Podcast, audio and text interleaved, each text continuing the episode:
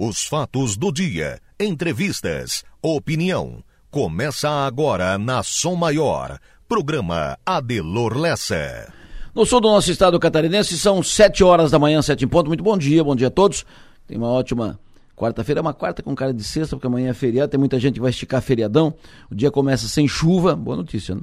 O dia começa sem chuva meio nubladaço, né? Meio nubladinho assim, né? Meio fechado, mas sem chuva por enquanto. Temperatura agora 19 graus, Márcio Sônica em seguida vai fazer a previsão do tempo para hoje, para o feriadão. Muita gente perguntando aqui, vai viajar para cá, para lá, quer saber do tempo. Márcio, em seguida, em uns 10 minutos, o Márcio no ar.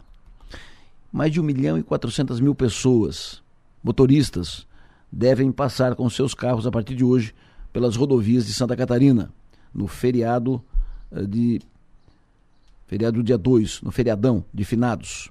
Estimativa é feita pelas concessionárias que administram os trechos de rodovias do estado catarinense. Quase um milhão e meio de pessoas. Daqui a pouco a Polícia Rodoviária Federal vai falar conosco aqui para dar as, as dicas, informações, eh, como vai, como vai funcionar a operação Finados, que a Polícia Rodoviária Federal começa a cumprir a partir de hoje. Daqui a pouco fala conosco aqui no programa a deputada federal Carmen Zanotto, secretária de Saúde do Estado catarinense. Vamos falar com a secretária sobre filas das cirurgias e montagem da nova política hospitalar. E vamos saber como é que está a conversa para a renovação do contrato do SUS com o Hospital São José. Uruçanga. Como diz a maga, ninguém morre de tédio em Uruçanga.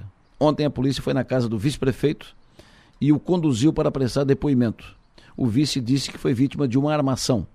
Nós vamos falar sobre isso daqui a pouco no programa novo presidente da Federação de Associações Empresariais do Estado, Facis, que vai falar daqui a pouco aqui.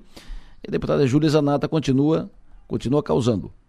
A deputada agora foi acionada no STF porque fez uma ligação de deputados federais ao Hamas, sem apresentar provas. Júlia teria informado aos Estados Unidos 19 nomes supostamente ligados ao Hamas. Repito, sem apresentar provas.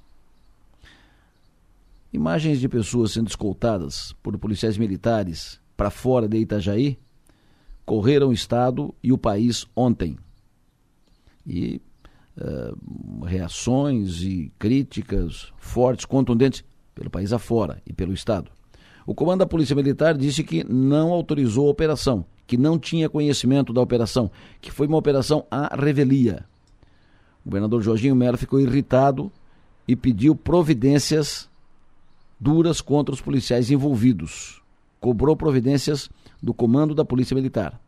Enquanto isso, em Criciúma, quatro homens que agrediram um morador de rua na primeira quinzena desse mês de outubro, mês passado, quatro homens foram indiciados pela polícia. Agora o caso vai ao Ministério Público. E no clima da chegada do dia 4 de novembro, clima da agenda de 4 de novembro, das obras que serão inauguradas, o prefeito Salvador vai levar a imprensa hoje à tarde para conhecer o Mirante Real do Guglielmi, que será também inaugurado no sábado. Falando em prefeito Salvaro, um vereador de Criciúma, vereador Ferrarese, fez uma espécie de carta aberta ao prefeito pedindo um presente de aniversário. Ele vai ter de aniversário no sábado e ele fez um, uma manifestação pública pedindo um presente de aniversário para o prefeito. Ele vai falar conosco em seguida. E hoje tem fato novo na programação da Som Maior, vou anunciar daqui a pouco fato novo na programação da Som Maior. Antes de tudo isso e para começo de conversa e outros assuntos que estão aqui na pauta, encontrei ontem um amigo, amigo de pouco mais de 50 anos, e ele questionou: Ô, oh, você ainda está naquela correria, acordando cedo, trabalhando direto, na mesma rotina de anos atrás? E eu disse: sim, todos os dias, acordando tão cedo que antes das galinhas e fazendo tudo que sempre fiz. E aí ele retrucou: Tá maluco? Eu daqui a pouco começo a desacelerar. Com a tua idade, vou estar tá fora de jogo. Vou estar tá aposentado, só me divertindo e fazendo o que me dá prazer. Aí eu ouvi, atentamente devolvi. Parar não está nos meus planos. E tenho planos e projetos a realizar, alguns ousados. E vou fazê-los. Vou cumprir. Vou conseguir.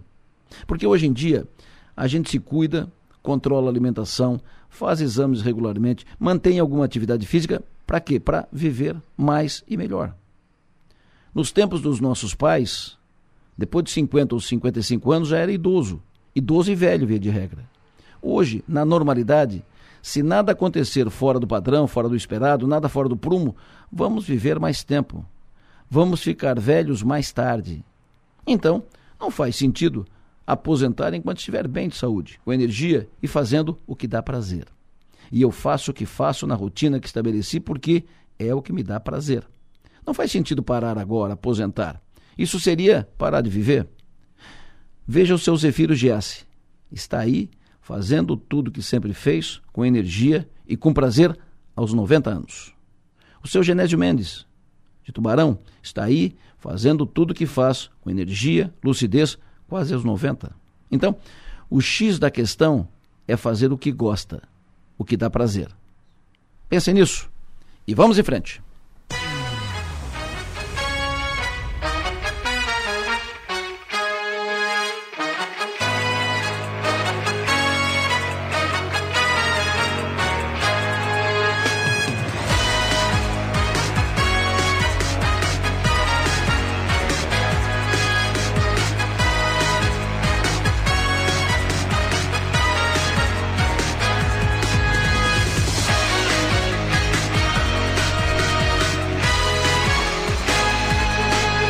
Programa está no ar hoje com Enio Bis na produção, Marlon Medeiros na operação técnica. Programa no ar com Márcio Sônia, Piara Bosque, Mag Estopassoli, Jonas Cif, Lucas Rocco. Estamos juntos até as nove e meia da manhã. Nosso time está em campo, à disposição de todos para interagir aqui com o programa, com mensagens de texto, com pautas, informações, opiniões. Fale conosco pelo WhatsApp celular 99984 7027. Para nos ouvir, além de sintonizar o FM 100.7, você pode acessar o link da Som Maior, que está disponível no portal 484, numeral 8 por extenso.com.br.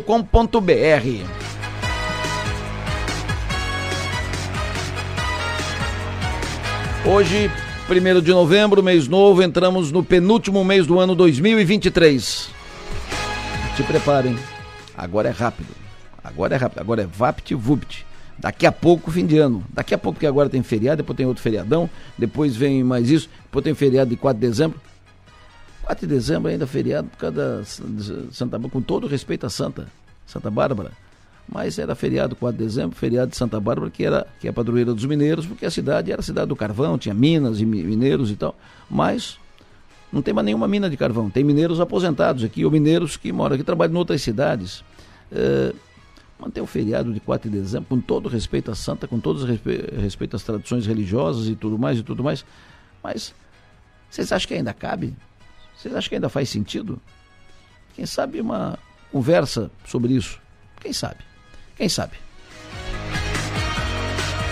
Bom, enfim, uh, estamos no dia 1 de novembro. Quero cumprimentar pelo aniversário hoje Aline Vieira, bom dia, parabéns. Marlino das Neves, bom dia, parabéns. Quero cumprimentar pelo aniversário hoje a jornalista Joyce Quadros.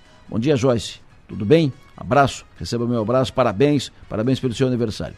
Quero cumprimentar pelo aniversário Roberto Neto, cumprimento pelo aniversário hoje o Fabrício Henrique, Fabrício Luiz Henrique, cumprimento a Leia Freitas pelo seu aniversário, a Suzana Meller, ex-miss Criciúma, Suzana Meller, parabéns pelo seu aniversário e cumprimento hoje pelo aniversário o Ari, Arilton Policarpi. Alô, alô, Arilton, bom dia, parabéns, parabéns Parabéns a todos os aniversariantes deste dia 1 de novembro. Parabéns, sejam felizes, recebam o nosso abraço. Som Maior Comunicação. A gente vibra com você. Olha, li, gostei, anotei e passo adiante. Quando você vê um negócio bem sucedido, é porque alguém, algum dia, tomou uma decisão corajosa. Fecha aspas. 78. Enio Bis. Bom dia. Tudo bem, Delor? Bom dia. Bom dia para você. Enubis é o, é o homem dos, dos quatro, cinco, seis, de todos os, os, instrumentos. É o homem da pista lá no Timaço, é o homem que faz a pré-jornada lá no Timaço, é o homem que está no campo fazendo a reportagem, acompanhando o Cristiano todo dia, escreve no seu blog, é o homem que apresenta programa e é o homem que faz produção. Você é um homem completo. Estamos aí. Tamo junto. Vamos falar de trânsito? Trânsito, conta tudo aí. O Adelor, em O N ficará comigo aqui uns dias na, na interinidade aqui, porque ele é um homem de peso, né? um homem de, de, de muito valor, né? não, não, não é para muito... É um homem graduado, gabaritado, e não é para fazer a produção aqui cedo e tal, né? Então, é para estar tá aqui, onde eu estou. Então ele ficará alguns dias aqui na interinidade aqui, fazendo a produção do, do programa. Muito bem. Quantos? É três meses? Uh, três dias. Calma. Trânsito. Em Criciúma, Adelor, vamos lá. Em Criciúma, rua Nicolau Machado de Souza, fica no bairro Fábio Silva, fica ali no próximo ao depósito de material da Celesc. Essa rua está interditada nesse momento. Ocorreu uma erosão na via por causa das chuvas. E aí uma manutenção vai ser feita ainda hoje no local, por isso a interdição. Rua Nicolau Machado de Souza, bairro Fábio Silva. Já me mandaram aqui, inclusive, a foto hoje cedo. Já me mandaram a foto aqui, exatamente desse buraco que abriu aí e pedindo providências, pedindo providências e tal das autoridades. Então já está respondendo aí. Secretaria de Obras já está ciente e já vai fazer a manutenção prevista para ainda hoje, viu, Adelor? Perfeito. Serra da Rocinha, BR 285 em Tibé do Sul, nesse momento trânsito normal em forma de comboio, seis e meia para quem sobe, sete da manhã para quem desce. A partir da tarde, tráfego será bloqueado. É que vai haver detonação de rochas na altura do quilômetro 50 da Serra da Rocinha. Trânsito bloqueado a partir de hoje à tarde, amanhã pela manhã permanece bloqueado porque o trecho vai passar por limpeza e aí no fim da tarde de amanhã, trânsito volta a fluir normalmente na Serra da Rocinha, também em forma de comboio, né? 18 horas para quem sobe e 18 e 30 para quem desce. E hoje também a Polícia Rodoviária Federal inicia a Operação Finados em todas as rodovias federais que cortam Santa Catarina. Começa hoje e vai até às 11h59 da noite do próximo domingo. Perfeito. Adelor. Muito obrigado, Enio. Falando em Operação Finados, o Adriano Fiamoncini, diretor de comunicação da Polícia Rodoviária Federal em Santa Catarina, deu detalhes de como será encaminhada essa operação. A Polícia Rodoviária Federal inicia na quarta-feira, dia 1 a Operação Finados em todas as rodovias federais. Até o final de domingo, dia 5, policiais estarão mobilizados nos trechos com maior incidência de acidentes e crimes, para garantir a fluidez do trânsito e aumentar a segurança de quem vai viajar no período.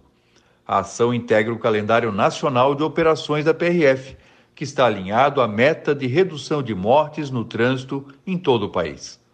Em Santa Catarina, o feriado é marcado por deslocamentos de distâncias variadas e rotas pulverizadas.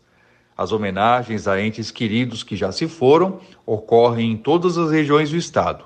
Por isso, na quinta-feira, dia 2, deve haver concentração de veículos e pedestres próximo a cemitérios às margens das rodovias. Nesses locais, motoristas devem reduzir a velocidade devido à travessia de pessoas. Além da fiscalização nessas áreas, a PRF também vai aumentar a presença em horários e trechos de rodovias com maior incidência de acidentes e crimes, de acordo com as estatísticas do órgão. Além de verificar dispositivos básicos de segurança, como cinto, cadeirinha e capacete, agentes vão atuar em pontos estratégicos para coibir o excesso de velocidade, alcoolemia ao volante e ultrapassagens indevidas. Isso, Fia Moncini, que é o diretor de comunicação da Polícia Rodoviária Federal de Santa Catarina. Bom dia para o Gabriel, do Las Lenhas. Gabriel, que é o proprietário do restaurante Las Lenhas e está tá voltando da Serra Gaúcha, está voltando para Criciúma uh, e está sintonizado na Som Maior. Bom dia, boa viagem, sucesso. Bom dia também para o pessoal da Padaria Panificadora Santos Dumont, ali no bairro São Luís. O som no local, o, o, o, som lá no ambiente é o som da Som Maior. Então, bom dia a todos, que todos tenham um ótimo dia, uh, tenham boas conquistas, comecem bem com o pé direito o mês de novembro. Ontem teve um evento em Araranguá, a consultora Locks entregou o primeiro condomínio, lançou, aliás, lançou o primeiro condomínio residencial, condomínio horizontal de Araranguá projeto muito bem, muito bem feito, muito bem desenvolvido pelo arquiteto Jefferson Alessio e a apresentação de ontem, uma, um material muito bem produzido pela agência Cacto e a diretoria da, da consultora Locks estava lá, reuniu um número expressivo de, principalmente, operadores do mercado imobiliário. Eu vou falar sobre isso daqui a pouco. Daqui a pouco, uh, algumas das pessoas técnicos que estavam lá vão falar comigo aqui no programa. Antes disso, vamos saber do tempo. Márcio Sônico conosco. Alô, Márcio, bom dia. Alô, Adelor Lessa, alô, ouvintes da Sol Maior, bom dia. Curiosidade, como é que vai ser o tempo no feriadão? O dia começou sem chuva, vai ficar assim, Márcio? Não, não, está chovendo pela região ali, ah, já estações... Tá não, não, já tem, tem chuva. Pegando aqui as estações da IPAG da última hora, tu vê, tem estação de Jacito Machado 1.8, estação de Praia Grande, estação de Timé do Sul, estação do, ali da barragem com precipitação, estações mais deste, dessa linha em direção ao costão da serra. Agora, o que me chamou a atenção é o total de precipitação de chuva acontecida ali na estação de Praia Grande desde segunda-feira. Ali já choveu 98 milímetros em três dias, segunda, terça e hoje de manhã. Então, uma precipitação lenta, vagarosa, mas com um volume muito alto ali na região de Timbé do Sul. É a estação onde mais choveu aqui na região nesses últimos três dias, 91 milímetros. Choveu 71 já em, em Timbé do Sul, então, aliás, 91 em Praia Grande, 71 em Timbé do Sul, 64 aqui na, na, na estação da, do Rio Cedro Médio, Nova Veneza. Então, é, essa chuva de segunda-feira, terça e quarta, parece que está tá sendo pouca coisa, mas está sendo muita coisa. 84 em Tubarão, então um volume bom de chuva nessas últimas três dias né, é, de precipitação. E a previsão ainda coloca para hoje, quarta-feira, tempo nublado, ainda sujeito a alguma chuva fraca aqui pela região de Criciúma. E, de novo, temperatura que não sobe tanto. Hoje, temperatura vai no máximo a 22 graus. Então, uma quarta-feira que pode ter chuvisqueiro a qualquer momento aqui na região. Amanhã, quinta-feira, feriado também. Amanhã tem chuva a qualquer momento. Amanhã o vento. Hoje o vento é mais de leste e sudeste. Amanhã ainda é de leste, mas é mais de nordeste. Então amanhã a temperatura também não sobe tanto, vai no máximo a 22 graus. Esse negócio de vento leste é interessante porque toda vez que o vento tem como direção principal leste da praia, a precipitação é mais constante, o tempo é mais nublado. Alguns chamam de lestada, né? Aquela umidade vem do mar contra o continente, pega esses morros e causa nuvem, nebulosidade e chuva. Sexta-feira, Delor, aí chove ainda mais um pouco. Sexta-feira a previsão ela aumenta a precipitação na região, tanto é que o modelo coloca para esses próximos dias, hoje uma precipitação em média 10 milímetros, amanhã mais 32 e na sexta-feira mais 20 milímetros. Então, uma precipitação que ultrapassa os 50 milímetros, somando hoje, amanhã e sexta-feira. Talvez não cause tanto transtorno, mas pelo menos deixa a região muito úmida, estradas rurais muito ruins e a partir, magicamente, a partir de sexta-feira à noite, o tempo melhora. Aí já começa a abrir o tempo, o céu na sexta-feira, depois das nove da noite, começa a melhorar o tempo. Sábado com um tempo bom, sem previsão de chuva, com sol, um vento sudoeste. Domingo também com tempo bom. Aí semana que vem, até quinta-feira, pelo menos, predomina o bom tempo. Então, no resumo geral, hoje chuvinhas fracas, garoas, chuviscos. Amanhã, quinta-feira, chuva de verdade e na sexta-feira muita chuva aqui ah, na região de Criciúma e litoral sul de Santa Catarina. Chama atenção também, Adelor e ouvintes, o vento que pode soprar no sábado, na, aliás, na sexta-feira, um vento mais forte aí durante o dia, ele pode chegar a 70 km por hora na região das praias, o vento da direção nordeste, e no sábado, quando limpar o tempo, aí ele muda a direção sudoeste, de novo um vento de até 60 km por hora. Então, muito vento na sexta-feira e muito vento no sábado aqui na região sul-catarinense Adelor Lessa. Perfeito. Uh, já está chovendo em Morro Grande, né, o, o, como, como tu disse, né, aqui no entorno, aqui por perto, aqui na região já tem chuva. Chuva, por exemplo, em Morro Grande, repito, tem chuvinha fina agora em Araranguá. Uh, os ouvintes estão informando a, do, de chuvinha por aqui. Não está chovendo agora aqui na região, mas está com cara de. Deve chover da, daqui a pouco. Muita gente perguntando sobre o tempo hoje à noite em Porto Alegre. Vai ter aquele. Uh, vai ter o show do, do Roger Walters. Né? Uh, então o povo está preocupado. O tempo hoje à noite em Porto Alegre. Ali em Porto Alegre, a previsão está colocando que hoje lá o tempo segue bem nublado, temperatura vai até uns 22 graus à tarde, na hora do show não chove, tá, tá colocando a chuva em Porto Alegre, está insistindo desde segunda-feira hum. que chove só depois da meia-noite. Aí na volta de, para Criciúma ou para a região, eles pegam chuva na, na viagem de volta para cá. Tá bom. É, sábado, dia 4, o tempo em, na, em Araranguá, na Lagoa da Serra, vai ter um encontro da família Becker Han. Qual é a previsão do tempo? Araranguá, sábado. Lagoa da Serra? Isso, sábado.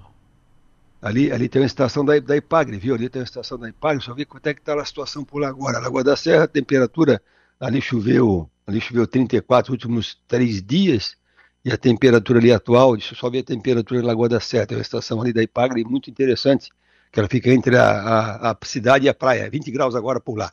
Mas ali é bom tempo. O que deve cuidar ali nessa região mais perto da praia é, ali já em direção né, o balneário e as praias e tal. É, o vento que vai ser um pouquinho mais forte no sábado, vento de sul, até uns 45 por hora ali naquela região, mas o sábado é bom tempo em toda a região sul do estado. Perfeito, ouvinte pergunta, o tempo em Urubici, a partir de amanhã até domingo. O Urubici ele não, não escapa de ter chuva amanhã, quinta-feira, o dia todo aquela chuvinha, sexta-feira também, aí sexta-feira engrossa chuva em Urubici, e sexta-noite já melhora o tempo em Urubici. Aí sopra um vento de oeste no sábado, um vento terral, como o pessoal fala, né? E um vento até um pouco mais forte sábado de madrugada, até uns 55 por hora.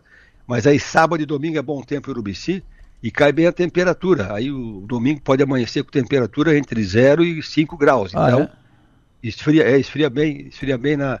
Porque ali é o seguinte, é uma o sul aqui é uma, uma, região rica em climatologia. Ontem eu fui naquela escola Lúcia de Luca, lá em Sara, é. a falar com os alunos sobre climatologia. E a nossa região aqui, para quem gosta de meteorologia, climatologia, é muito rica, né? Porque tu sai de uma enchente, aí tu entra no ciclone com ventania, e o dia seguinte tu está com um céu azul que parece que não aconteceu nada, né? Hum. E tem gente debaixo d'água ainda. Então é assim. Aí chove bem na quinta, na sexta, Urubici, e magicamente sábado amanhece com um céu bonito, tempo bom e muito frio lá em Urubici final de semana. Perfeito, ouvinte te perguntando, e Sara, sexta e sábado, vai ter muito vento? É, e Sara, a primeira coisa, chove, né? Ele vai pegar chuva, vai pegar chuva na sexta-feira, muita chuva durante o dia, melhor o tempo só final da tarde e noite. E o vento em Sara tem vento, sim, vai ter um certo vento na sexta-feira. É que tem um ciclone em alto mar na sexta-feira, né? Então dá algum vento aí pela manhã, um vento norte. E sábado bate o vento de sudoeste até uns 50 por hora, um vento meio, meio complicado. Talvez a Celeste vai se incomodar, que um vento assim de 50 por hora bate nesses galhos de árvore, algum galho bate na, na fiação elétrica, então vai incomodar um pouquinho. Mas aí o sexta-feira chove Sara, sábado é bom tempo com bastante sol. O Ronaldo também informando que está chovendo agora também em Maracajá. Já está chovendo em Maracajá. O vídeo pergunta previsão para Nova Veneza, sexta e sábado. Nova Veneza, também ali chovia na última leitura da estação da Ipagre, na estação do Rio Cedro Médio. É, ali também foi um dos locais que mais choveu, aqui nos últimos três dias. Chove hoje Nova Veneza, chove quinta, chove sexta e melhora o tempo na sexta-noite. Sexta-noite, quem quer ir para Veneza lá comer bem, vai lá que vai estar com um bom tempo. E sábado e domingo com bom tempo em Veneza. E domingo também amanhecendo frio aqui. Quer ver uma coisa? Aqui na região, domingo, deve amanhecer com temperatura de 10 graus aqui domingo de manhã no sul do estado. Perfeito. Tem uma, tem uma programação a ser cumprida, uma programação elaborada para o Cemitério Municipal de Cocal do Sul, ser cumprida durante o, todo o dia de, de amanhã. Uh, então, o prefeito Fernando está aqui comigo, está tá perguntando, preocupado com o tempo. Como é que fica o tempo amanhã, Cocal? Prefeito Fernando de Favre, o homem de Sorvese, Sorvesne, Itália. É Sorvesne, isso? Sorvesne, isso. Você vai comer a costela não? Como é que é? Não, não fui comer a costela. Não fosse lá comer? não fui. É, eu também não fui lá comer, eu tinha compromisso, mas é, o pessoal ali da região de Cocal do Sul, Sanga, fazem muito bem, né? Esse gemelagem é importante porque mantém essa questão da, da, da citadinança, né? O pessoal pode trabalhar lá na Europa e tal, e como tem gente de Uruçanga voltando agora desse trabalho o ano todo, né? Ô, ô Delor, sabe quantas horas eles trabalham por dia lá ah, na Itália? Ah.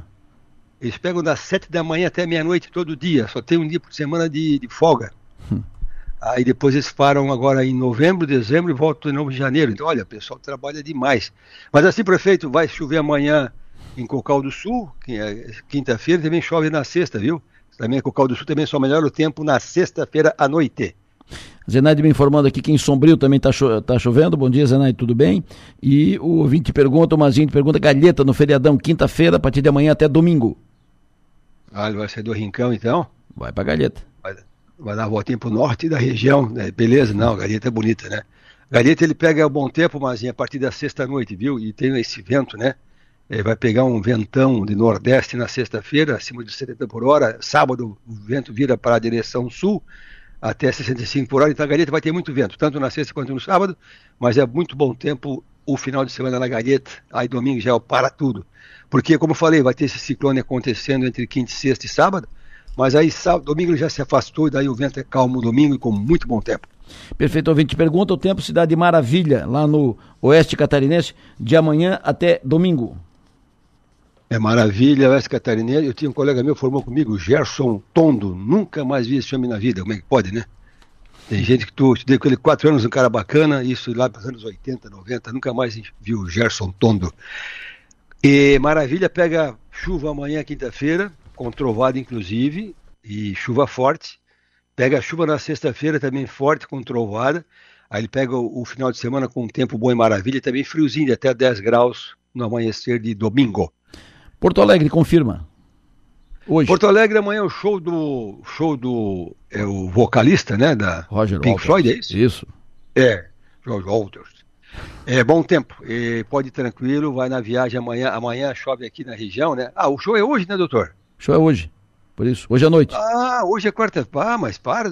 Não, ah. eu não, eu não falei nada errado aqui, só que assim, ó, semana capenga, né? Que amanhã é feriado. Isso. Aí confunde um pouco a cabeça da gente. Não, mas hoje à noite é tranquilo em Porto Alegre. Não tá colocando chuva nenhuma, tá colocando apenas tempo nublado. A chuva hoje na, no Porto Alegre ali é depois da meia-noite. Aí depois da na volta para Criciúma eles pegam chuva. Tá bom. O Vitor pergunta o tempo em Mafra hoje e amanhã. Planalto Norte, divisa com Paraná, ali em cima chove. É, hoje até escapa um pouquinho, mas é nublado hoje ali em cima. Agora, quinta e sexta chove também em Mafra, não tanto quanto no sul do estado. Essa chuva de amanhã pega mais aqui a, o centro-sul do estado e também no oeste catarinense. Ele pega chuva em Mafra dia 2 amanhã e dia 3, sexta-feira, e pega bom tempo lá final de semana. E frio, né? Mafra, altitude acima de mil metros, vai pegar a temperatura de até 6 graus no final de semana. Uh, em Araranguá agora chove no bairro, lá na Suranga, na Uruçanguinha. Uh, e essa chuva vai começar a chover aqui, que hora ou não chove hoje aqui? Ah, hoje chove em toda a região. O modelo está colocando que o tempo fica encoberto. Olha só, é, o tempo fica encoberto até sexta-feira, final de tarde. Encoberto, que eu digo, é 100% de nuvens, né? Sim. Até às vezes ameaça clarear um pouquinho, mas não, não tem. E, e a chuvinha fraca hoje, uma garoada. Amanhã chuva de verdade e sexta-feira chuva em excesso. Sexta-feira tem mais uma chuva em excesso aí, uma, muita chuva. A inauguração do foguete é dia 4, né? Sábado. Dia 4, sábado, é. Não, é tranquilo, vai ter só um certo vento e tal, mas em termos de, de inauguração, tranquila. E a sexta-feira é um dia também que merece atenção, viu? Tá vai chover bastante aqui na região, a precipitação que alguns modelos colocam acima de 50 milímetros. Até hoje ainda estou escutando o pessoal me perguntar sobre a chuva de sábado, por que ela falhou. E digo, é, nós fomos poupados aqui, a região Namurel, Anrec e a MESC, Vale do Rio Tubarão, Uruçanga e Bampituba não choveu, e Araranguá, mas aquela chuva aconteceu ali para Florianópolis, Itajaí, Planalto, Oeste. Então essa de sexta-feira é uma chuva que merece atenção de novo. Rio do Sul, feriadão. É, Rio do Sul, feriadão, ela está castigada, né, Delor? Pois Meu é. Jesus, quarta enchente, não sei se foi nesse mês ou nesse, nesses últimos 90 dias, Pega chuva em Rio do Sul na quinta, pega chuva na sexta, só melhora no sábado. Aí sábado pega bom tempo em Rio do Sul, tanto sábado quanto domingo. Final de semana, Florianópolis, especialmente ali no Ribeirão da Ilha. Também bom tempo. É, também bom tempo, ele pega o sábado com bom tempo. O feriadão é assim, os dois dias de feriado, aliás, a quinta-feira e a sexta-feira, que é o sanduíche do feriado, hum. é chuva, mas o domingo e, a, e, o sábado bom tempo em Florianópolis. Perfeito. Uh, o ouvinte pergunta, hoje à tarde no Rincão chove? Sim, a previsão de chover fraquinho no Rincão, é, não tem horário definido, qualquer momento pode ver no Rincão já tarde fraquinho, mas é garoazinha, viu? Aquela molhaçãozinha, tá mas tem sim. Sábado e domingo em Sombrio. Bom tempo, ali Sombrio, ele, ele pega o bom tempo, ele pega um certo vento, né? No sábado, um vento sudoeste, um vento minuano, para limpar o tempo. E aí pega um ventão no domingo, no sábado em Sombrio, também no domingo é mais calmo, mas é bom tempo. E para fechar, professor, para fechar, o ouvinte pergunta o tempo na região de Imbituba e Maruí, hoje. É, ali em Imbituba também tem previsão de, de chover hoje, quarta-feira, fraquinho, mas tem a garoazinha. Amanhã já chove de verdade e sexta-feira bastante chuva em Imbituba, e além do vento, né? Esse, a, a pessoa que é da praia, então qualquer praia aqui do sul, desde Balneário Gaivota até Imituba, vai ter um nordestão na sexta-feira e vai ter um vento sul forte no sábado, em função da, da aproximação e do afastamento de um ciclone extratropical. Perfeito. Bastante chuva entre quinta-noite e sexta-feira em todo o litoral sul catarinense. Perfeito, professor. Muito obrigado. Sucesso e energia. Bom trabalho. Até mais tarde. Bom dia, Delor. Ouvintes. Até mais tarde. Previsão do tempo. Oferecimento. Instituto Imas. H-Serve. Romance que não acaba na venda. Que Arroz, o sabor que conquista o Brasil. Uma marca Fumacense Alimentos, do Grupo Esos. Quero cumprimentar pelo aniversário hoje o empresário Ovacir Bes Fontana, dono da construtora Fontana. Empresário de sucesso. Mais importante no seu segmento no sul catarinense, um dos mais importantes no estado de Santa Catarina. De aniversário hoje. Parabéns, sucesso, seja e faça feliz sempre. A rede Angelone de supermercados inaugura duas unidades hoje do seu atacarejo chamado Super A. É a terceira da rede que será inaugurada uh, neste ano. Na linha conosco o presidente da rede Angelone, empresário Guto Freta. Guto, bom dia. Oi, Adelor, bom dia, bom dia a todos. Prazer tê-lo conosco aqui, muito obrigado pela tua atenção. Sei que tu está na estrada, obrigado. você é rápido aqui para pegar a, as informações. Tu está na estrada indo para Florianópolis para inauguração da loja Superar do Angelone em Florianópolis. Me fale sobre essa migração da rede Angelone também para o segmento atacarejo. Bem, Adelor, a gente é, tem alguns pontos é, muito bons é, adquiridos ao longo de toda essa trajetória da empresa e com a transformação eh, no nosso segmento, onde o consumidor passa a dar uma importância relevante ao formato de loja de atacado, atacarejo, como é comumente é, conhecido, então a gente identificou que alguns dos nossos pontos têm uma adaptação perfeita a esse formato, tanto pela localização, pelo potencial, como a estrutura de, do próprio empreendimento. Né? Então, esse ano Há três meses atrás nós inauguramos o primeiro Superar em Blumenau, né, que a gente vem é, bastante satisfeito com o desempenho dele e hoje chega o dia da, da abertura de mais dois, um em Balneário Camboriú e o outro em Florianópolis. Então é uma expectativa boa, né? é um mercado que é bastante é, relevante no país todo, é um movimento relativamente recente, mas é o que o, o consumidor vem, vem destacando no momento como formato de loja. Perfeito. Tem previsão para alguma uh, superar em Criciúma?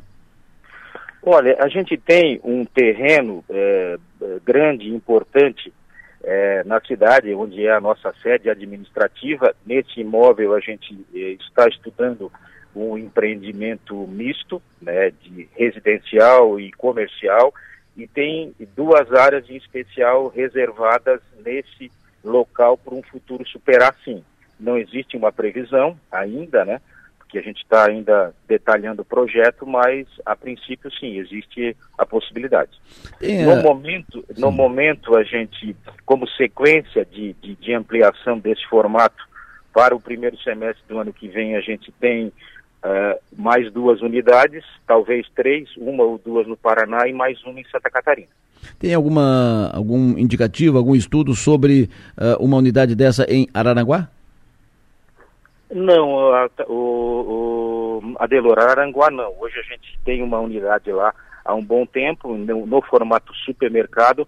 A tendência é que em Araranguá permaneça nesse formato, mas não tem nada de concreto ainda sendo estudado para conversão. Perfeito, estamos falando dessa, de, dessa linha do atacarejo. Agora, voltando ao supermercado tra, tradicional, a Rede Angeloni projeta novas lojas, ampliação para esse 2024, que começa daqui a pouco?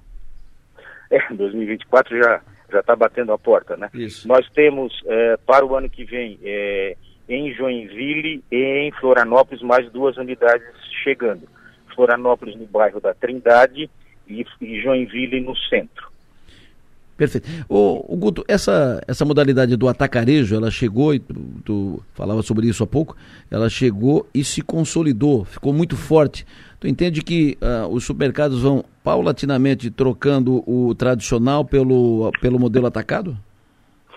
Sabe, Adelor, que já começa uh, a iniciar um novo movimento, sabe? Hum. Na verdade, é, o atacarejo chegou um pouco em substituição aos antigos hipermercados. Hum. Os hipermercados também já sofreram, estão sofrendo uma atualização considerável, inclusive no Angelone, isso já é um fato, né? e a gente vê um movimento no país todo de fortalecimento dos, dos hipermercados por conta dessa, dessa atualização. O formato atacarejo ele eh, tem sido destaque por conta da estratégia das, da grande maioria das empresas supermercadistas, mas a gente começa a ver um movimento já de redução nas inaugurações nesse formato. Já existe uma super oferta hoje, então acaba se destacando bons pontos comerciais, né, como é uma tradição do varejo, e é, é sempre muito cíclico, né, como as lojas de menor,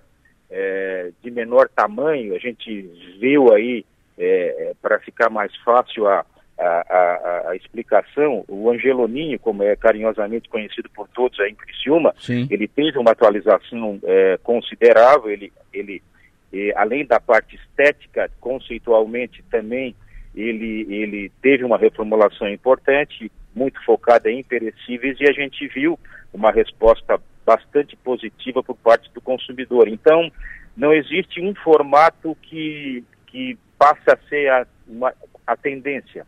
Todos os formatos, ou os de proximidade, ou as lojas maiores e menores, todos têm, todos têm o seu, a sua importância em determinado momento.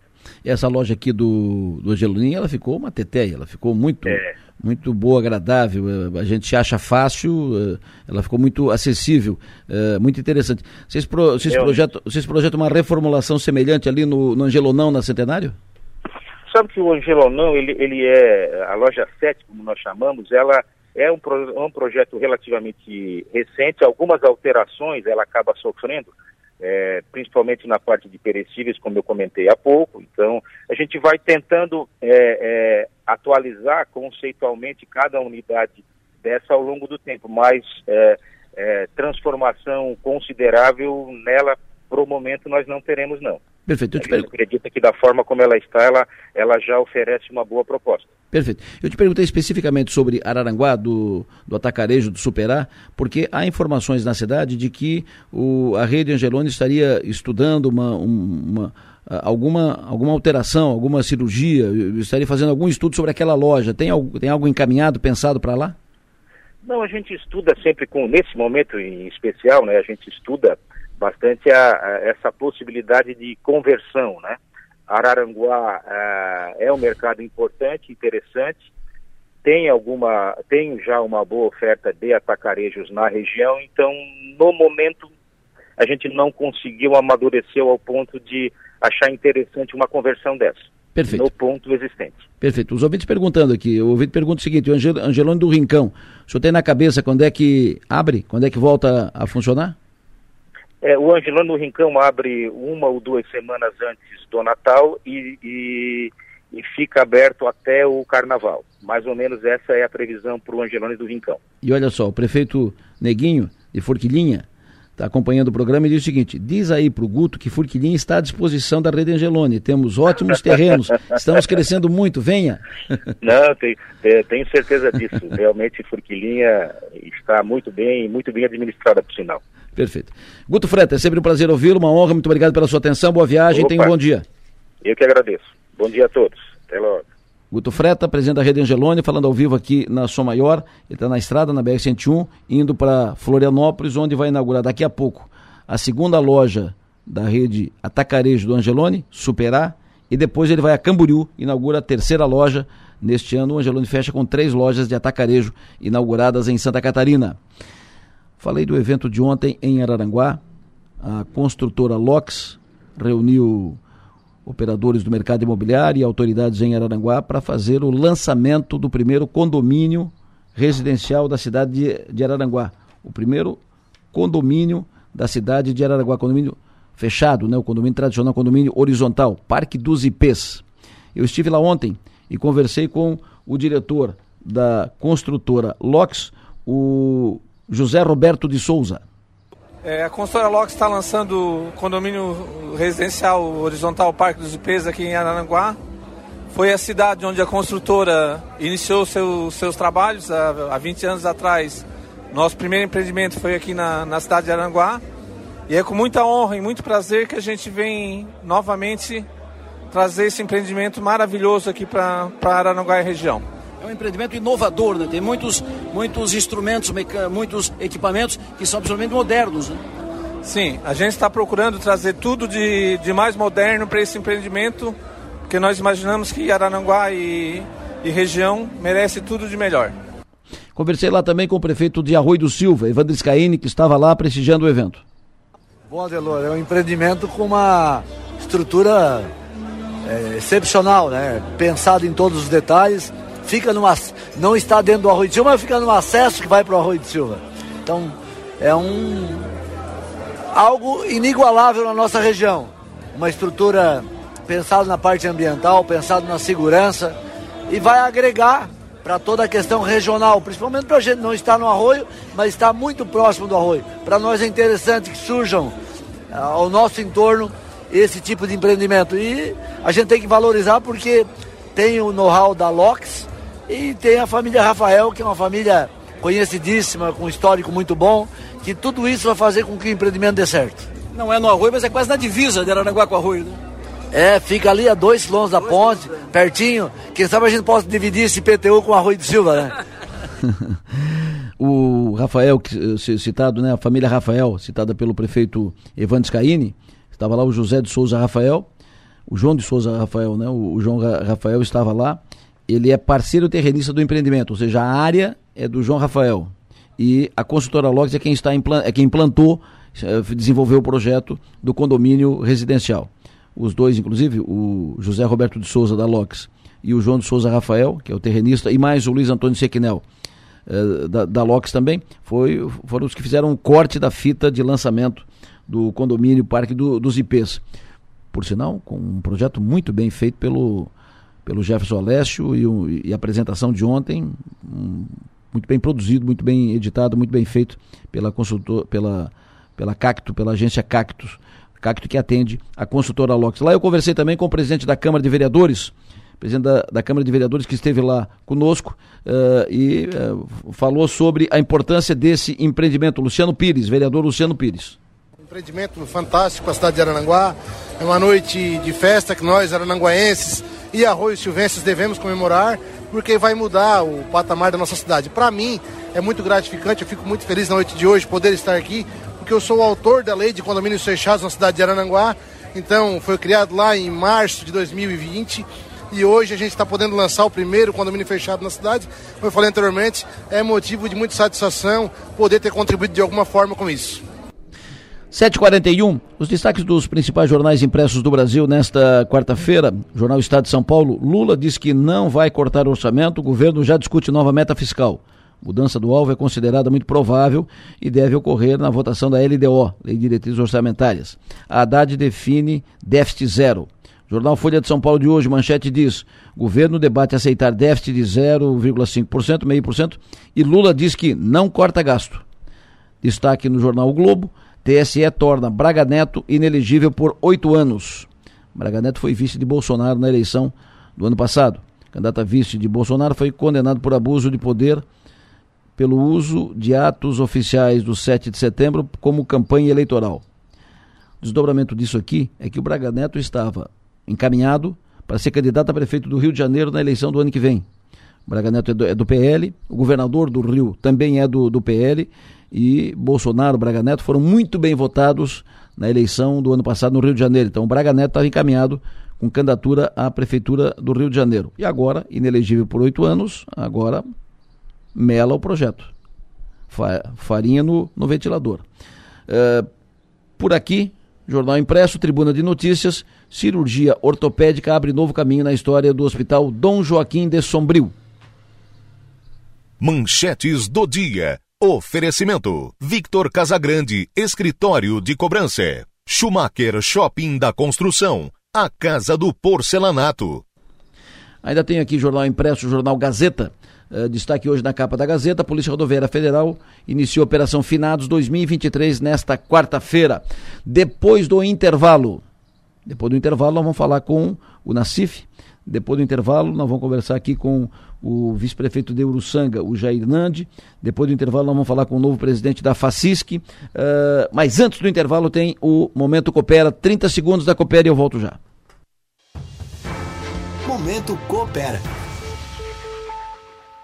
Receber o diagnóstico de câncer de mama mudou a vida da Estela do dia para noite. No Momento Coopera Podcast de outubro, a contadora da cooperativa contou os maiores desafios emocionais durante o tratamento. Então eu fiz quatro sessões da químio vermelhinha, quarta eu fazia, daí eu caía de cama sexta, sábado, domingo, segunda para terça-feira eu começava a virar gente de novo, como diz a mãe. A Sigrid, que é cooperada e mulher cooperativista, também está em tratamento. E na conversa ela detalhou o quanto os exames de rotina foram importantes para o diagnóstico precoce. Ah, porque quem procura acha. Aí eu sempre respondo: quem procura acha e cura. Graças a Deus, eu sempre descobri cedo o suficiente. Você ouve este e todos os episódios do Momento Coopera Podcast lá no YouTube Coopera Energia ou no Spotify Momento Coopera. A qualquer momento eu volto porque a sua Coopera está sempre em evolução. É isso mesmo. Quem procura acha e cura. É importante isso. Quem procura acha e cura. O prefeito Arroio do Silva falou há pouco aqui, né? Pois bem, no Balneário Arroio do Silva, a Câmara de Vereadores vai votar e deve aprovar na próxima terça-feira, projeto de lei enviado pelo prefeito Evandro Scaini à Câmara, que dá o nome da nova sede da Prefeitura, que está sendo construída, está quase pronta, vai ficar pronta hum, daqui mais ou menos 15, 20 dias. Dá o nome da, da sede nova da Prefeitura de Passo Municipal José Hélio Borges. O Juca Borges, que foi o primeiro prefeito do Arroio do Silva. E na outra semana, a Câmara de Vereadores do Arroio deve votar projeto e deve aprovar projeto que dá o nome do seu Francisco Leonardelli, o seu paulista, ao Ginásio Municipal de Esportes de Arroio do Silva, que também está sendo construído e que também está em fase de conclusão, será inaugurado no verão deste ano de 2024. Dito isso, eu vou para o intervalo e volto já. Daqui a pouco converso aqui no programa com a secretária de Saúde do Estado catarinense, a deputada federal Carmen Zanotto, fala conosco em seguida. Pergunta aqui como é que, tá, como é que ficou a situação de, de Sara, Hospital São Donato? Já foi feito repasse? Como é que não? Já foi feito, não foi feito? Como é que está uh, a situação? Ouvinte informa, a rua que contorna a pista do aeroporto de Furquilinha não tem iluminação. Falou prefeitura. Reginaldo foi quem fez o alerta. A rua que contorna a pista do aeroporto está sem iluminação. O outro ouvinte informa, uh, o viaduto do Presidente Vargas continua no escuro. Está muito perigoso à noite. O viaduto ali do bairro Presidente Vargas está no escuro, perigoso. Maga, bom dia. Muito bom dia, Delor. Tudo certo, Maga? Tudo certo. Vereador Paulo Ferrarese, muito bom dia, vereador. Bom dia, Delor. Bom dia, Maga. Bom dia a todos os ouvintes da Rádio São Maior. É um prazer estar falando com vocês e com todos os seus ouvintes. Sempre bom ouvir, vereador. O, o vereador fez uma, uma tomou uma atitude nova e inusitada, fora da rotina. Ele escreveu, não fez, não fez uma carta aberta, mas quase isso. Uh, ele vai estar de aniversário no sábado. E ele pediu um presente de aniversário do prefeito Salvaro. Que presente o senhor pediu, eh, vereador? Adelor, eu venho acompanhando as filas na saúde, sempre acompanhei. E, e, e posso dizer que tenho conhecimento de tudo que vem acontecendo há vários anos na saúde, das filas que nós enfrentamos, que os pacientes enfrentam. E nós temos uma fila de psicólogos de 5.500 pessoas na fila de espera. E, e, não se tem atendimento, as pessoas não conseguem ser atendidas. Nós temos uma paciente na Santa Luzia que está há três anos na fila de espera. Ela, ela perdeu o marido há dois anos e meio, está há três anos na fila e ainda não conseguiu ser atendida. Então, é, muitas, olha, eu tenho visitado escola, as professoras dizem, as diretoras, nós temos alunos aqui há dois anos na fila de espera para psicólogo. Então, esse é o pedido que eu fiz para o prefeito. Prefeito, dia 4 de novembro, sábado, você está inaugurando várias obras no município de Criciúma. E eu estou de aniversário.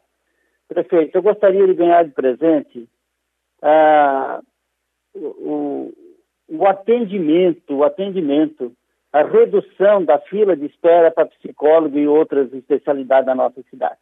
Por quê? Porque eu vejo tantas pessoas sofrendo com depressão, eh, tentando tirar sua própria vida e não temos um atendimento na, eh, no município de Criciúma. Eu, falamos com o secretário Acélio essa semana, Adelor e Maga.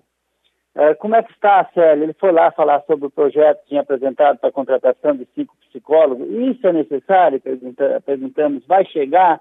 Vai atender toda, toda a demanda? Ah, vai trabalhar em equipe, vai, trabalhar, vai, vai ver o, que, o paciente que, que realmente necessita, o resto trabalhar em equipe. Mas precisa isso, precisa acontecer. Bem no fim, foi retirado o projeto na segunda-feira à noite na Câmara de Vereadores. Não sei se vão encaminhar um novo projeto. E diz ele que tem clínicas, tem três clínicas credenciadas para atendimento de pacientes, a R$ reais. Mas as clínicas, é, um atendimento, Adelor, é, demora o mínimo 40 minutos por R$ reais. O consórcio oferece, tem, a, tem consulta à vontade, oferece para o município, se o município tiver interesse, como não tem comprado consulta de consórcio, a R$ reais. A 10 sessão vai dar 450, mas esses 450 reais não é mensal, é 10 meses que o paciente vai ser atendido, é uma consulta com o psicólogo por mês. Então eles calculam isso que ah, o paciente vai custar 450 reais. Mas é em 10 meses. E quanto, quanto vai aliviar a dor, quanto vai melhorar a vida desse paciente, atendendo, o psicólogo atendendo, dando orientação, dando um medicamento realmente que vai fazer bem para ele, que vai melhorar a vida dele. E melhorando a vida do paciente, vai melhorar a vida da família. É isso que às vezes o nosso governo, o secretário de saúde, o governo, não, não entende, não sei se não entende, não quer investir ele disse que tem investido bastante na saúde, até falou sobre o transporte de pacientes, Adelor, que ah, tem que levar o paciente em Sombrio fazer a cirurgia, e isso está custando 100 mil reais para o município. Aí eu falei, a, a, sério, não fala em 100 mil reais, porque 100 mil reais para o município de Criciúma é, é dinheiro, sim, mas isso é investimento, as pessoas estão indo lá fazer a cirurgia, melhorando tendo uma nova vida, porque quem vai fazer uma cirurgia de joelho lá, quantos sofrimentos já passou? Então é isso, Adela. Nós vimos que o governo precisa fazer mais investimentos, por isso que eu fiz esse pedido ao prefeito. O Adelor, outra situação que eu quero te falar. Mas só um pouquinho, só um pouquinho vereador. O senhor está me dizendo que a fila para atendimento de, com, com psicólogo, fila no SUS, na rede pública, está em três anos? Tem três anos essa fila, 5.500. Tem, tem paciente há três anos aguardando na fila de espera. Tem 5.500... criança aguardando há mais de dois anos na fila de espera. Tem, tem 5.500 pacientes esperando na, na fila de espera, mais de três anos. Tem criança aguardando na fila mais de dois anos. É isso. É isso. Isso é uh, paciente aguardando fila do SUS, é isso? Atendimento pelo SUS, é, rede fila pública. do SUS. Fila da, do SUS, da Secretaria de Saúde do município. Compromisso do município de Criciúma. Tem uma paciente, Adelor, que, que fez a cirurgia no joelho há dois meses e foi solicitado a fisioterapia, colocou na fila do SUS. O paciente está com a perna dura, é, está melhorando os pontos e tal, mas a perna dela dura, sem, sem marcar essa fisioterapia. Daí a família se reuniu, acabou pagando uma fisioterapia, tá, está pagando, porque ela vai ficar com essa perna daqui a pouco sem curvar hum. e, e, aguardando na fila de espera do SUS. Tu lembra, Delor, que lá atrás, o ano passado, o prefeito, a, a, a, a fisioterapia estava R$ 4,70, R$ reais, e o prefeito queria comprar, continuar comprando a 5, daí pediram R$ reais, o prefeito uh, não queria pagar e tal, criaram um novo consórcio. Sim. Foi criado um novo consórcio, mas não está atendendo essa fila de espera, não está. De que forma? O que, é que está acontecendo?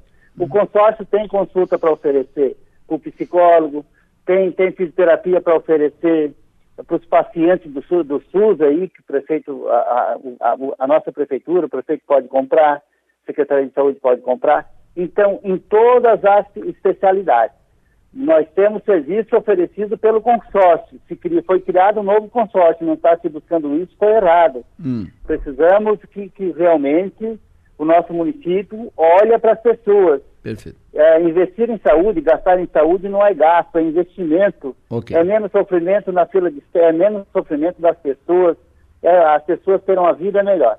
Tá é isso que eu defendo e peço esse presente para o prefeito municipal. Perfeito. A Soraya está dizendo aqui que a, a sua mãe, mãe dela, Está esperando atendimento de um geriatra faz um ano, Maga. Bom dia, vereador eh, Paulo Ferrarese. Eh, eu só queria eh, saber do senhor o seguinte: quantos psicólogos tem hoje à disposição da população de Criciúma, tirando aqueles que estão à disposição do, das escolas, dos estudantes, para a população em geral? Quantos tem? Nós temos na saúde, segundo o secretário, 15, 16 psicólogos. Uh, onde estão trabalhando em algumas regionais, mas isso é muito pouco realmente estão qual seria, qual, no dia a dia. Oi? Qual seria o número ideal? O senhor tem essa informação? Quantos psicólogos a gente deveria ter para atender essa demanda para a fila não ficar de cinco anos, três anos? Ô, ô Maga, o, nós questionamos, questionamos, secretário, porque cinco psicólogos a mais, se nós temos uma fila de 5.500 eh, de, de 5.500 com cinco psicólogos, quando é que vai reduzir essa fila? Hum. Então é muito pouco. O mínimo é 10 psicólogos contratados para atender essa fila, para tentar reduzir aí, quem sabe, mil pacientes por, por mês, em quatro, cinco meses, porque vai gerando outras necessidades. A nossa população está doente. Depois da, da, do Covid aí, muitas pessoas caíram na depressão, com problemas né, mental, então pode ter certeza. Se 10, 10 profissionais, ainda não sei se seria, não seria pouco aí no município de Criciúma. Perfeito.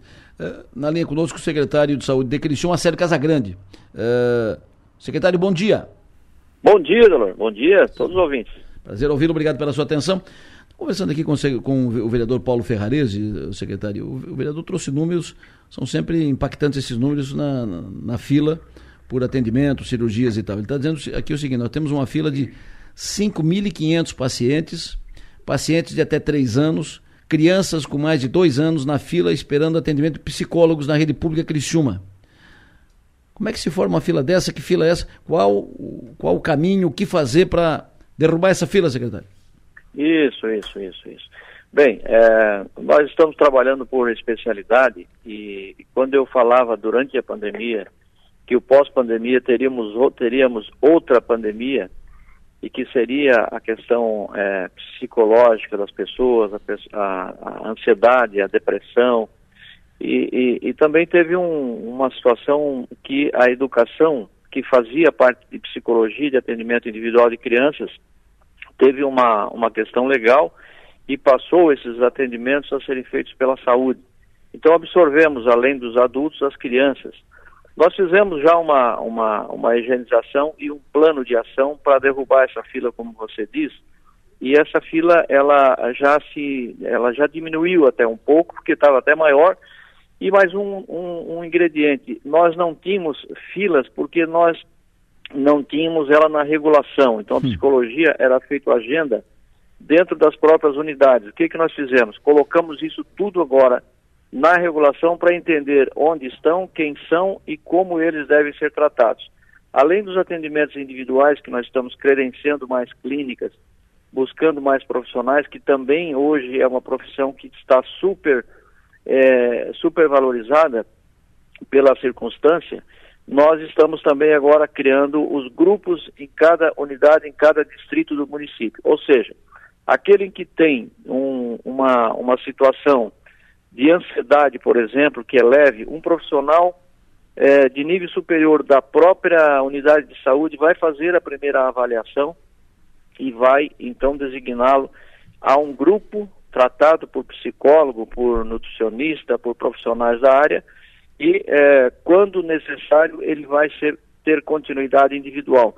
Um outro ingrediente é o seguinte: o, quando um paciente ele vai no psicólogo ele tem no mínimo de 10 a 12 retornos. Então, uma consulta gera mais 12 no sistema de regulação. Portanto, essas 5.500 colocadas, eh, nós estamos com planos aí para poder diminuir eh, num tempo mais curto possível, sem dar datas, mas o tempo é que seja cada dia perdido um dia que a gente tem que buscar. Então, nós vamos, estamos trabalhando outras filas, né? Isso também é bom ser dito a cardiologia, por exemplo, nós estamos com um prazo bem menor, Adelor, do que é, muitas vezes planos e particulares.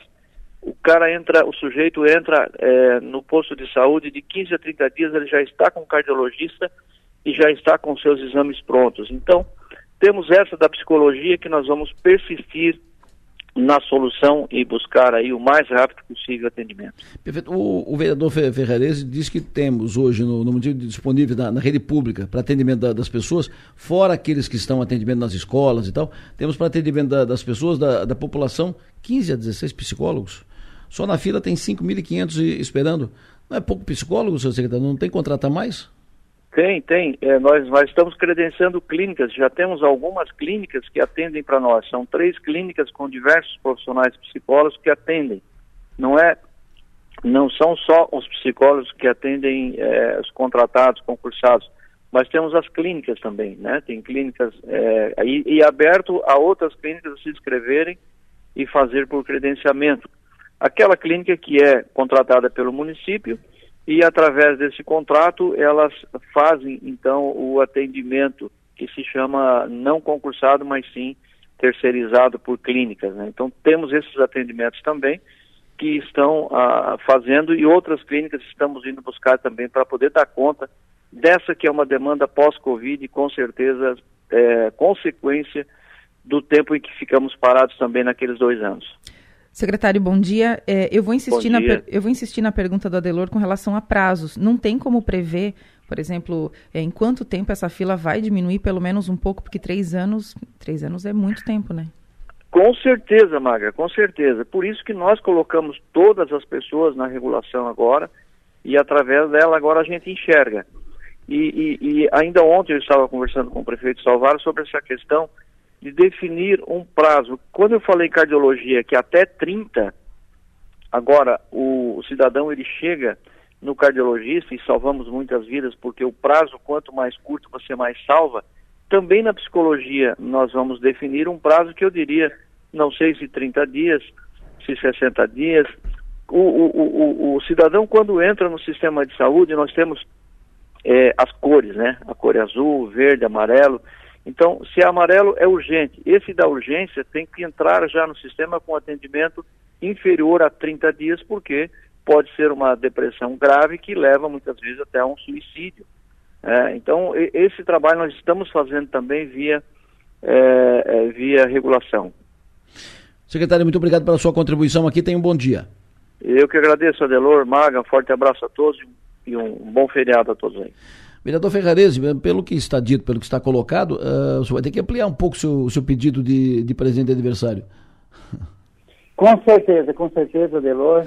É, eu me admiro, a Célia um grande secretário, mas nós tinha 6 mil pessoas aí na fila de espera para psicologia, ele disse que não tinha conhecimento, porque não estava na fila do CISREG. Meu Deus, será que não tem um entendimento com as, com as gerências das unidades de saúde só agora? A partir do momento que lançaram esse VEG aí sobre essa situação da fila de espera desses pacientes. Então precisa, precisa a secretaria, o prefeito ter um olhar. A, não é a fila, a fila em Criciúma não é só da, da, da do psiquiatra. A fila de, de Criciúma é costumeira em todas as especialidades dela. Então não podemos dizer que agora é uma fila maior, mas nós temos fila na ortopedia, nós temos fila aí na, na fisioterapia, nós temos fila em, em tantas, otorrino, nós temos fila em tantas especialidades. São filas permanentes, fila dos quatro anos, que melhora um pouquinho, Adelor. É na véspera da eleição, um ano antes da eleição. Da agora para frente pode ter certeza, nós vamos ter uma saúde melhor. E agradecemos a Deus por isso. Pelo menos um ano a cada quatro anos, a cada quatro anos a gente vai ter uma melhora na saúde. Muito obrigado, vereador Paulo Ferrarese, falando conosco aqui na Som Maior. Uh, Maga. Alô, Piara, muito bom dia. Bom dia, Delor, bom dia, Maga, bom dia a todos os ouvintes. Estou aqui acompanhando a discussão. Que é importante essa questão saúde. Uh, vai governo, vem governo tal, e essa questão saúde continua, a fila aumenta, o número de pacientes uh, pra, esperando atendimento, o número aumenta, e é lá no governo do estado, é aqui na, na prefeitura, é aqui, ali e tal, aumenta, só aumenta. Uh, parece um saco sem fundo, ou, ou parece um problema insolúvel. Uh, a gente tem ouvido de, depoimentos de todos os pontos, todos os cantos. Que, qual é a tua impressão sobre isso, Piara? Então, a questão da saúde, e isso, é, isso a gente não pode esconder os avanços que existem nisso também, é que quanto mais se investe em saúde, mais se demanda mais saúde. Então, hoje a gente está vivendo uma demanda por saúde mental que antes estava escondida em, em, outro, em outras filas mais, uh, teoricamente, mais urgentes. A saúde mental hoje é uma urgência. O que me chama a atenção, do, primeiro, do ponto de vista da questão da fila, é que se tem uma fila de 5 mil pessoas com 15 profissionais, não é nem dobrando os profissionais que isso vai avançar. Pois é. Com, com, com a celeridade. Então, aquela questão, por isso, uh, uh, me, me, fico contente que o, o, o secretário Aceli também fale em credenciamento de clínicas privadas, em buscar parcerias.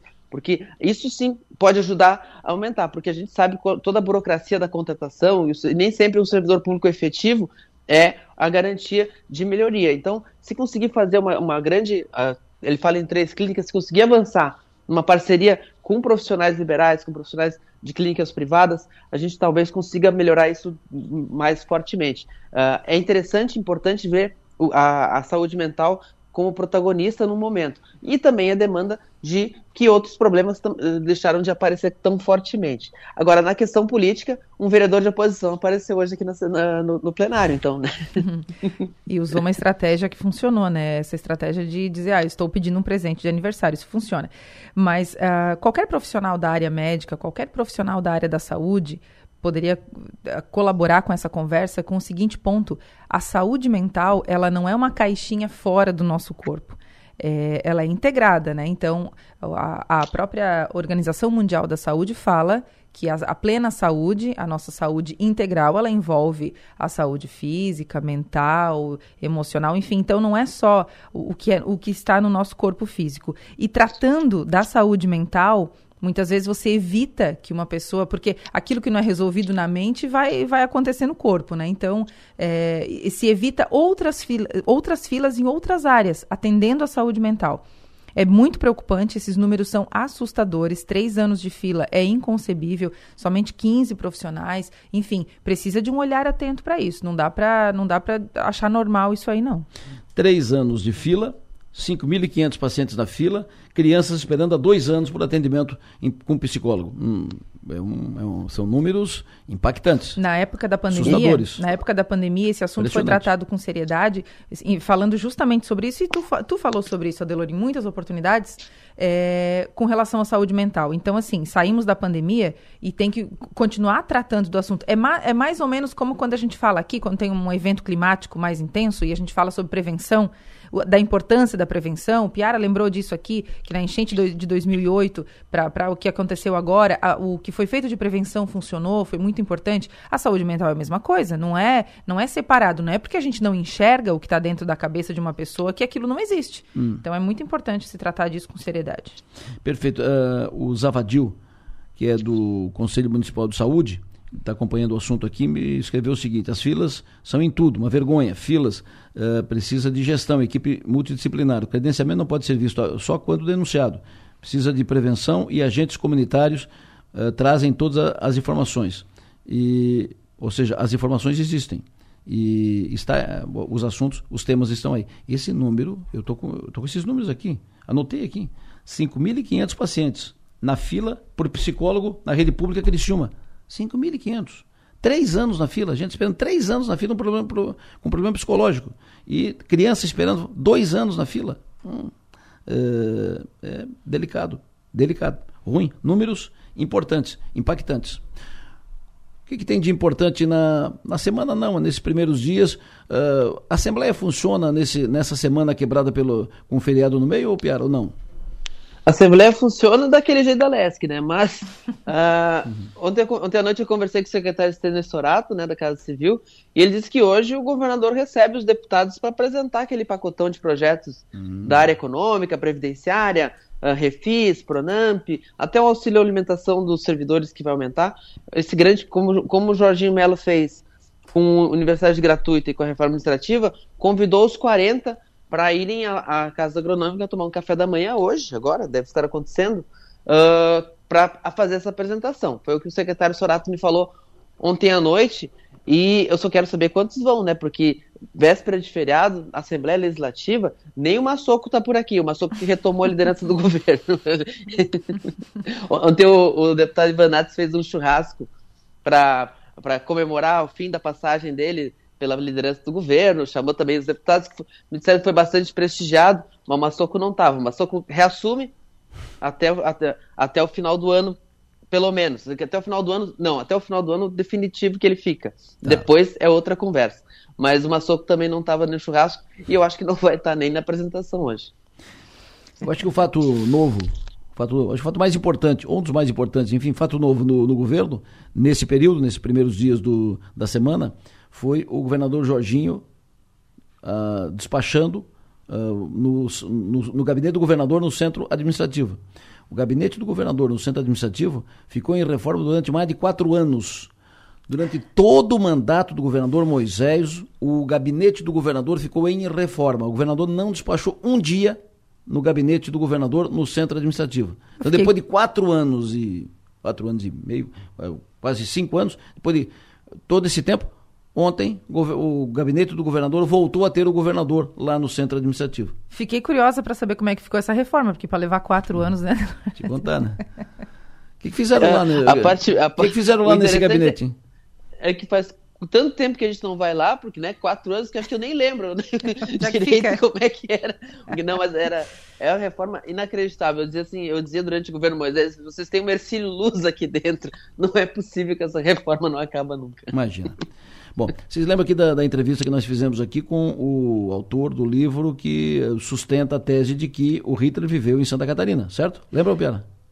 Lembro, lembro bem. É, lembra, Mário? lembro. E, e, ele uh, traz dados assim, com muita convicção e tal, dados, informações, biografia. Aí ele citou um dado, que daí todo mundo, ah, mas, pô, é, submarino, é, aí ficou uma dúvida, submarino, meio, que, meio que carregou um pouco, pois exatamente sobre essa história do submarino, tem um cidadão de Rio do Sul que tem outras informações a respeito. Nós vamos voltar ao assunto em seguida, depois do intervalo. Antes disso, depois do intervalo, nós vamos conversar com o novo presidente da FACISC. Agora são 8 e 20, 8 horas e 20 minutos. Nós estamos aqui com um programa que vai até as 9 e meia da, da manhã. Agradecer da audiência de todos. E lembrando que hoje, quarta-feira, hoje quarta-feira, nós teremos uma novidade na programação Sou Maior uma novidade. Fato novo hoje na programação Som Maior.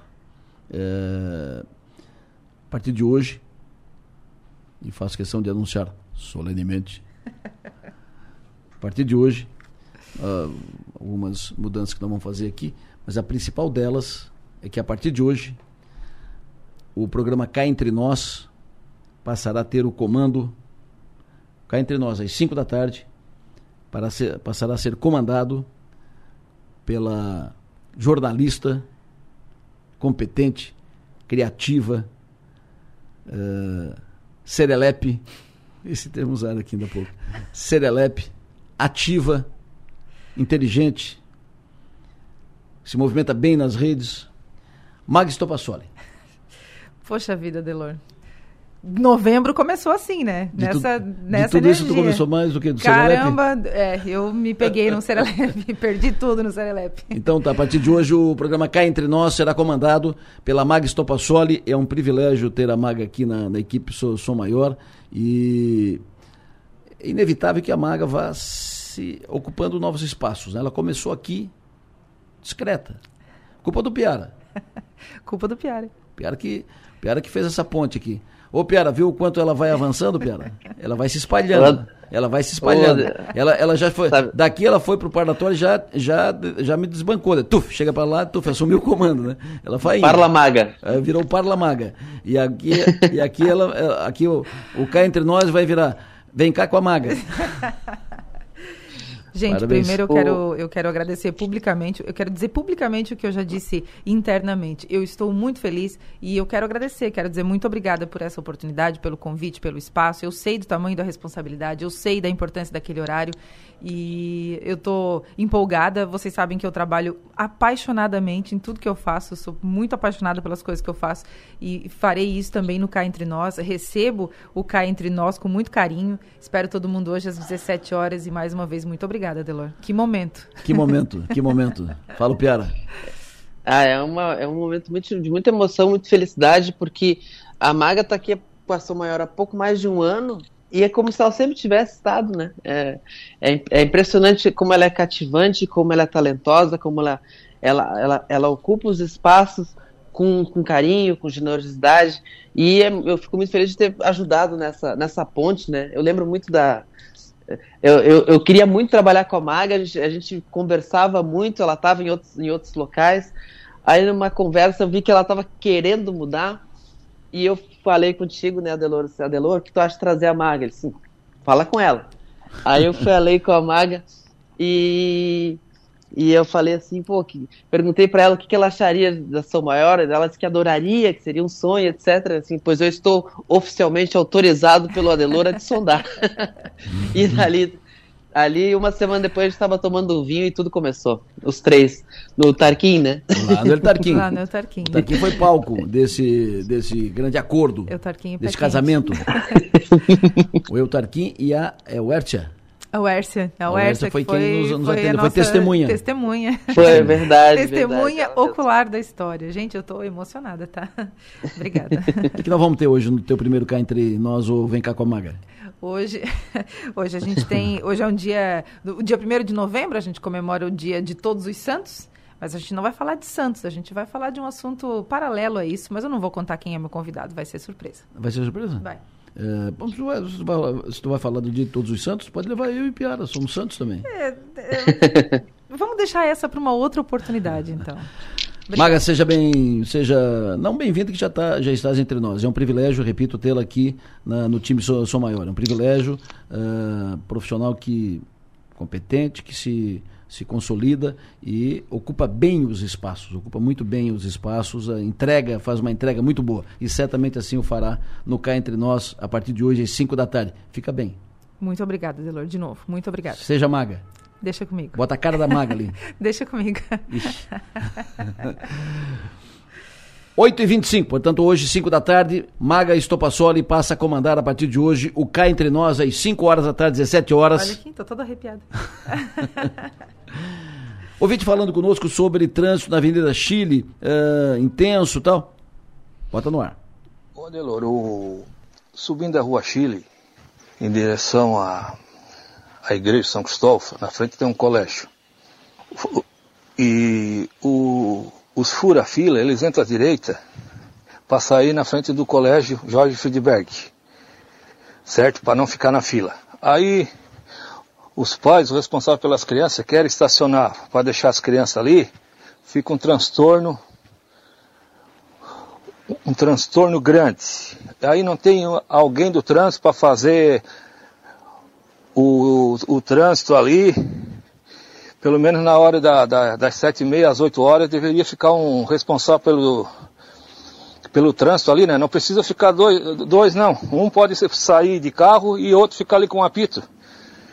Queria que tu desse uma olhada aí, conversar com o responsável lá do, por esse pessoal aí do trânsito e fazer aquele trânsito ali das sete e meia às oito horas, porque o pessoal sobe a rua Chile, entra à direita para sair lá no Jorge Friedberg, para furar a fila. E chega lá o pessoal quer estacionar para deixar as crianças, fica o transtorno danado. Hoje já deu um acidente ali e não tem ninguém no trânsito, não sei onde é que eles ficam. Dá uma olhada isso aí para nós. Tá feito. Mu- Muito obrigado pela sua participação, fique à vontade, tá dito, né? Eh, trânsito ali, naquela região, ali no, na, na escola Jorge Friedberg, ali na- no bairro Próspero, na Avenida Chile, movimento intenso. Precisa de fiscalização ali, orientação, guarda e tal. O ouvinte chama atenção para o ouvinte que tem celular final 4833, Avenida dos Italianos, quando vão fazer os reparos, situação está horrível, buracos enormes, e também entre Rio Mãe, Santa Augusta e São Francisco, as ruas também, ah, buraco, essa chuva, né? Essa chuva ou abre ou amplia ou aumenta os buracos. A ouvinte me passou aqui, a ouvinte é professora da escola José Rosso, na quarta linha. E ela me chama a atenção, ela se identificou, está aqui o nome, foto dela tal.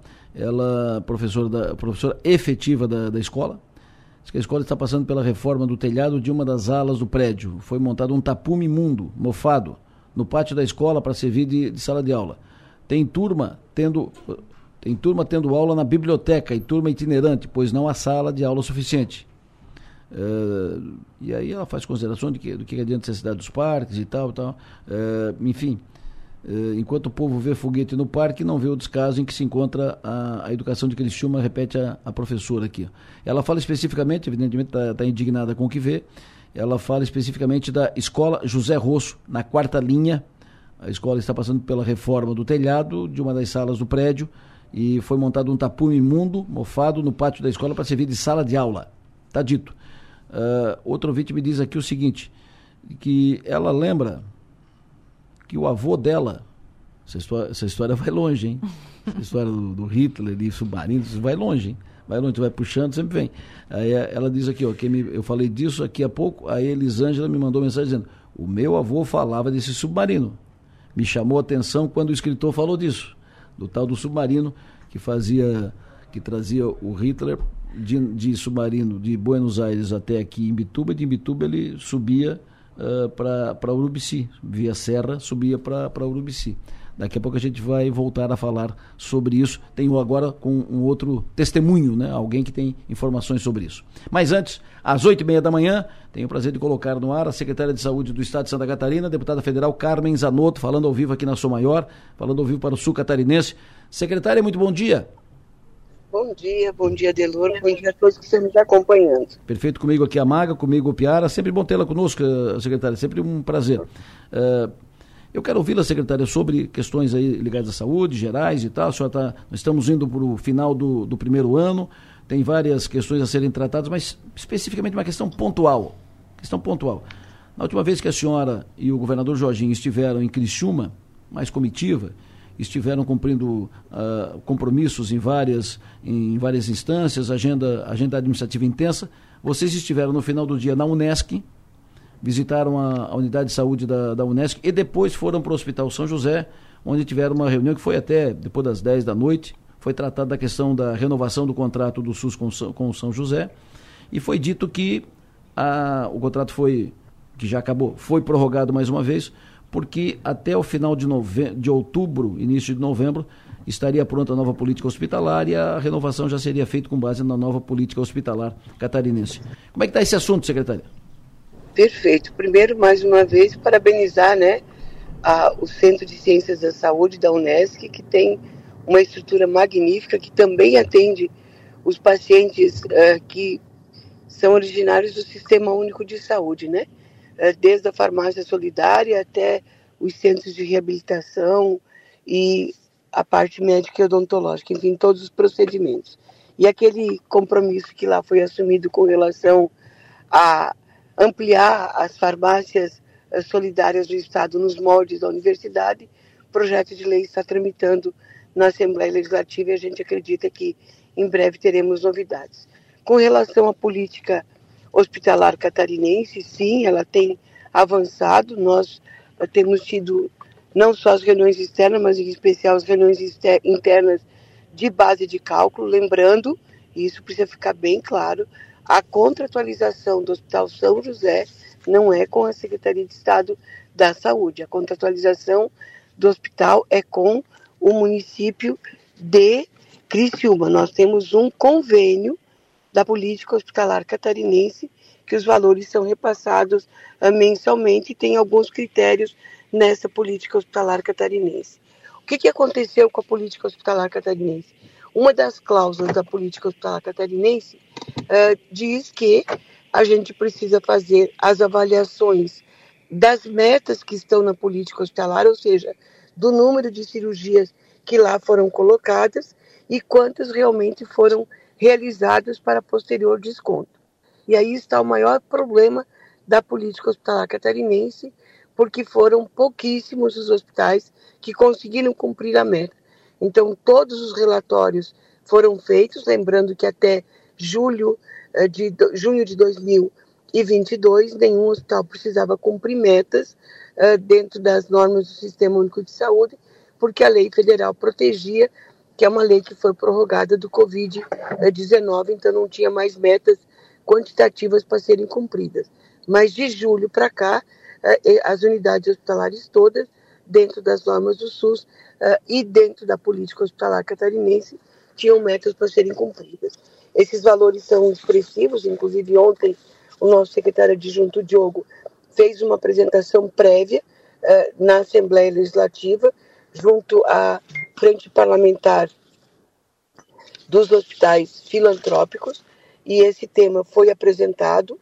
Nós deveremos estar na semana que vem apresentando para os secretários municipais de saúde que compõem uh, o COSEMES, que compõe a portaria uh, 277, junto com a representação da ESC, FEUESC e FEOSC, que também compõe. Então, são três partes que estão discutindo a revisão dessa política e nós estamos indo para um outro caminho, que é quanto nós vamos pagar a mais por leito de UTI adulto, leito de UTI neonatal, leito de UTI pediátrico, quanto nós poderemos pagar a mais uh, para as portas de entrada, que são os hospitais que têm emergência e porta aberta uh, nos nossos uh, municípios do estado de Santa Catarina, a questão da psiquiatria e, em especial, a revisão das tabelas. ou seja, deixar claro quanto a mais o Estado vai pagar por procedimento muito parecido com o que tem se discutido da tabela uh, de São Paulo. Não é claro, não teremos uh, as estruturas uh, de São Paulo, porque São Paulo não vai pagar para o conjunto de hospitais, vai pagar para os que estão contratualizados por ele, pela Secretaria de Estado da Saúde, e nós temos um olhar um pouco diferenciado, muito diferenciado, que é olhar todos os hospitais do estado de Santa Catarina, independente do contrato ser com o estado ou com o município. Então, isso está andando sim. E a gente acredita que uh, deveremos ter aí um avanço, inclusive, na segurança jurídica, uh, porque quando você coloca num contrato que quem não cumpriu as metas de 95% ou mais tem que devolver, você gerou uma falsa expectativa de que aquele recurso era do hospital e não deixou a, a, segurança jurídica de que não teria que devolver esse recurso. Por isso que, inclusive, a parte das devoluções uh, estão sendo estudadas juridicamente uh, como proceder para que a gente não retire esses recursos dos hospitais. Aga. São recursos expressivos, chega a ser mais de 200 milhões de reais. Opa. Secretária Carmen, bom dia. É... Oi, Magali, tudo bem? tudo ótimo. É, vou aproveitar a sua presença aqui com a gente no, no, no plenário para perguntar sobre a situação atual daquela fila inicial que a senhora tomou pé no início da uhum, sua gestão. Uhum. Como é que está aquela situação hoje, secretária? Perfeito. Nós já é, conseguimos operar 101.565 pacientes. Nossa. Então, é um crescimento expressivo. Uh, a grande dificuldade nossa está ainda em parte dos pacientes anteriores a 2021, 23, desculpa, janeiro de 23. Eh, nós ontem, inclusive, numa reunião com a secretária do município de Florianópolis, a doutora Cristina, pactuamos eh, que vamos estar encaminhando 3 mil nomes ao município de Florianópolis para nos ajudar a localizar esses pacientes, porque muitos pacientes não estão sendo eh, localizados, eh, pode ter mudado o telefone, mudado de cidade, enfim, isso faz com que aqueles pacientes, os 105 mil, a gente ainda tenha um número de pacientes que nós precisamos localizar, mas os avanços eles vão, inclusive nas cirurgias uh, ortopédicas, que é a grande dificuldade. Nós tivemos nesse período um crescimento de 32% no número de cirurgias ortopédicas, uh, o que vai aliviar e está aliviando a dor das pessoas, mas temos grandes desafios. Agora já temos 13 novos hospitais e os hospitais, quando eles se habilitam, eles se organizam com equipe médica, com compra de material, uh, instrumental cirúrgico, as OPMS que precisam ser utilizadas. Então tem um período de organização interna, mas uh, tem avançado bastante. Nós estamos, inclusive, dentro da política hospitalar catarinense, prevendo muito mais do que duas tabelas do SUS para que a gente avance ainda mais na ortopedia, que é um grande gargalo. Uh, desculpa, a ortopedia foram uh, eh, 32% de avanço e a oncologia 23%. Eu acho que eu tinha falado 23%. O sul do estado, por exemplo, foram 16.849 mil pacientes uh, operados de eletivas, sem a gente considerar a oncologia, sem a gente considerar a rotina, né? Das cirurgias uh, de emergência que foram Só em emergência, 95.775 pacientes. Nossa, são números impactantes. Veja, cento e tantas mil uh, pessoas já operadas, é uma tubarão inteira.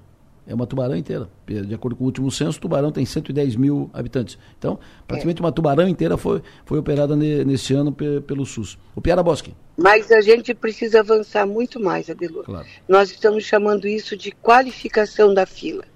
Qualificação da fila é como, por exemplo, né? A gente tinha 117 mil pacientes para consultas cirúrgicas. É, quando a gente fez o primeiro levantamento, que eu não fiz nesses últimos uh, nesse último mês, por exemplo, que a gente encaminhou 83 mil para consulta, desses 33 não estavam uh, regularizados, ou seja, não estavam inseridos na fila corretamente.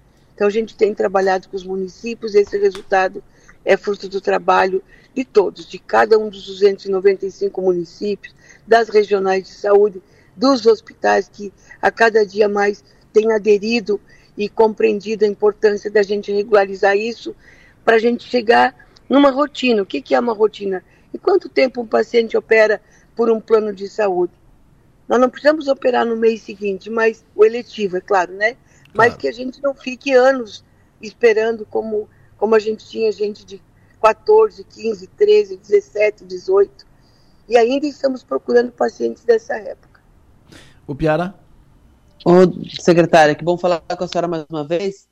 Secretária Carmen, o, quando senhora fez a apresentação do, do, do, do plano lá no início do ano, uh, para zerar aquelas, aquelas cirurgias uh, eletivas herdadas da gestão anterior, Uh, o foco muito da apresentação era um, que não era um mutirão, era uma reorganização do sistema para não deixar esse tipo de fila acumular mais uma vez. Nesse sentido, no sentido da reorganização do sistema para que essas filas não, não aconteçam, não, não cheguem nesse volume, como é que está o, o, plano e qual é a fila hoje?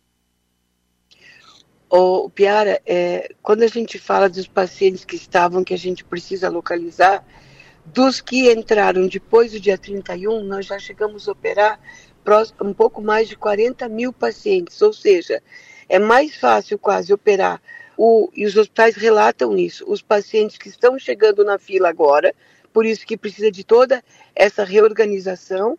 É, quando eu falei dos 117 mil, 33 mil é, consultas cirúrgicas não eram consultas para cirurgias, a gente está dizendo o seguinte: o serviço precisa, e aí a gente está buscando agora novas tecnologias, por isso que ontem à noite foi pauta, a gente conversa muito com os municípios para poder compreender também qual é a dificuldade de cada município. Sem nós qualificarmos esta fila, esta fila é uma fila que talvez não seja, os números não sejam a realidade dos pacientes que a gente tem. Por exemplo, na catarata, não pode mais fazer fila. Por que, que não pode mais fazer fila? E na oftalmo? Porque nós temos vários serviços que estão sendo prestados. Então, a gente precisa garantir o acesso em todos esses serviços que são contratualizados. Quando isso acontece, é, e, e, o mutirão, por exemplo, de catarata, que é comum um grupo de médicos operar em vários hospitais, eles podem operar em vários hospitais, mas ele não pode acumular 90 dias uh, de pacientes para operar. Nós estamos pedindo que isso seja uh, semanalmente, no hospital A, no, na segunda semana no B, na terceira semana no C, na quarta no D, para não acumular pacientes daquilo que nós temos ofertas suficientes. Nós temos sim ainda problemas de oferta uh, na oncologia, por exemplo. Eu posso citar sem medo de errar. Nós precisamos de um outro serviço na região de Joinville, no Planalto Norte.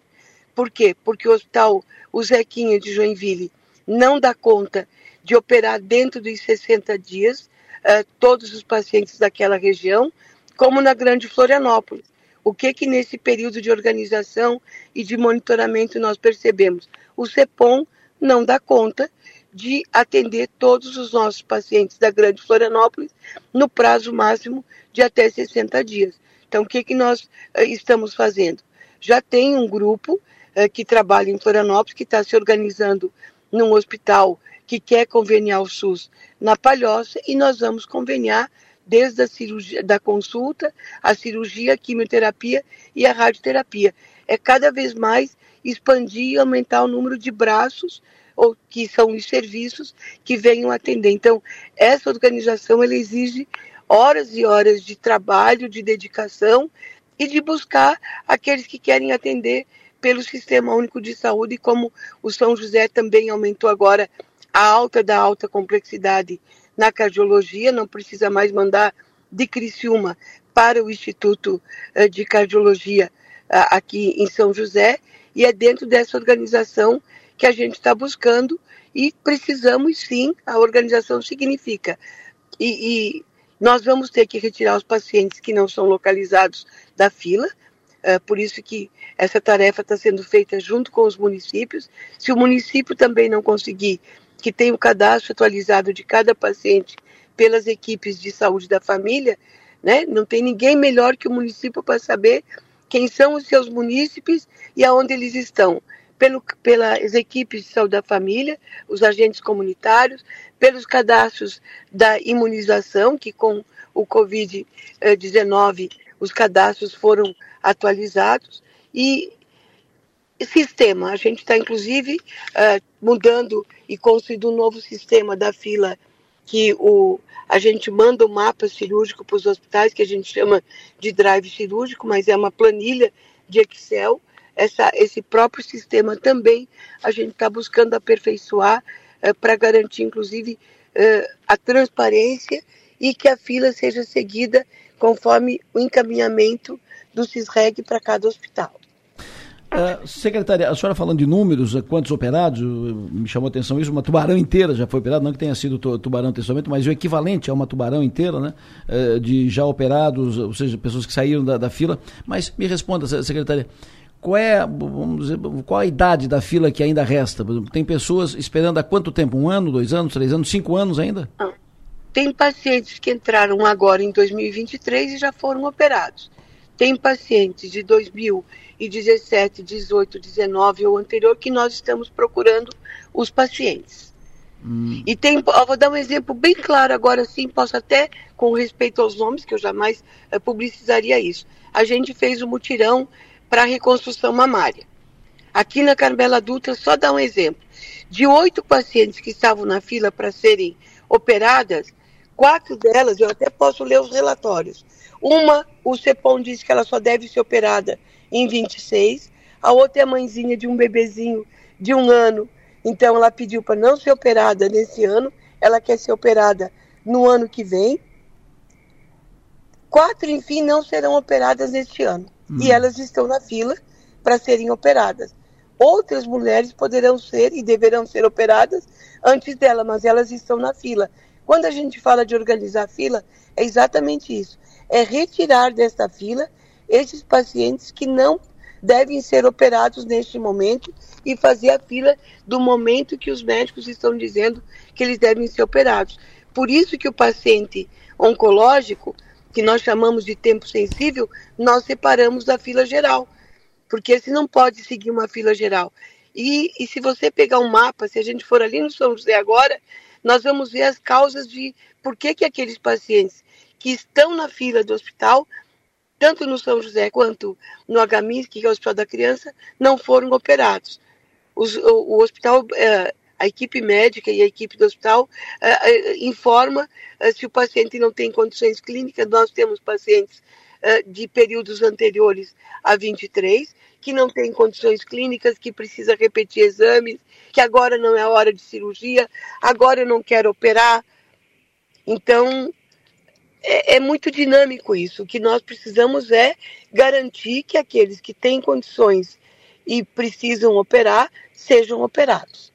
É, esse é o trabalho agora, depois de todos esses levantamentos, de todo esse aprendizado, porque é um aprendizado uh, diário de como a gente pode aperfeiçoar e melhorar o CISREG, que é um sistema público, né? não é um sistema privado que faz a regulação, o software ele é público do Ministério da Saúde, mas o que a gente precisa avançar em Santa Catarina, não tenho medo de dizer hoje, com esses 10 meses de experiência da Secretaria de Saúde é qualificar melhor a entrada do paciente, porque uma dor no joelho não necessariamente significa um cirurgião ortopédico.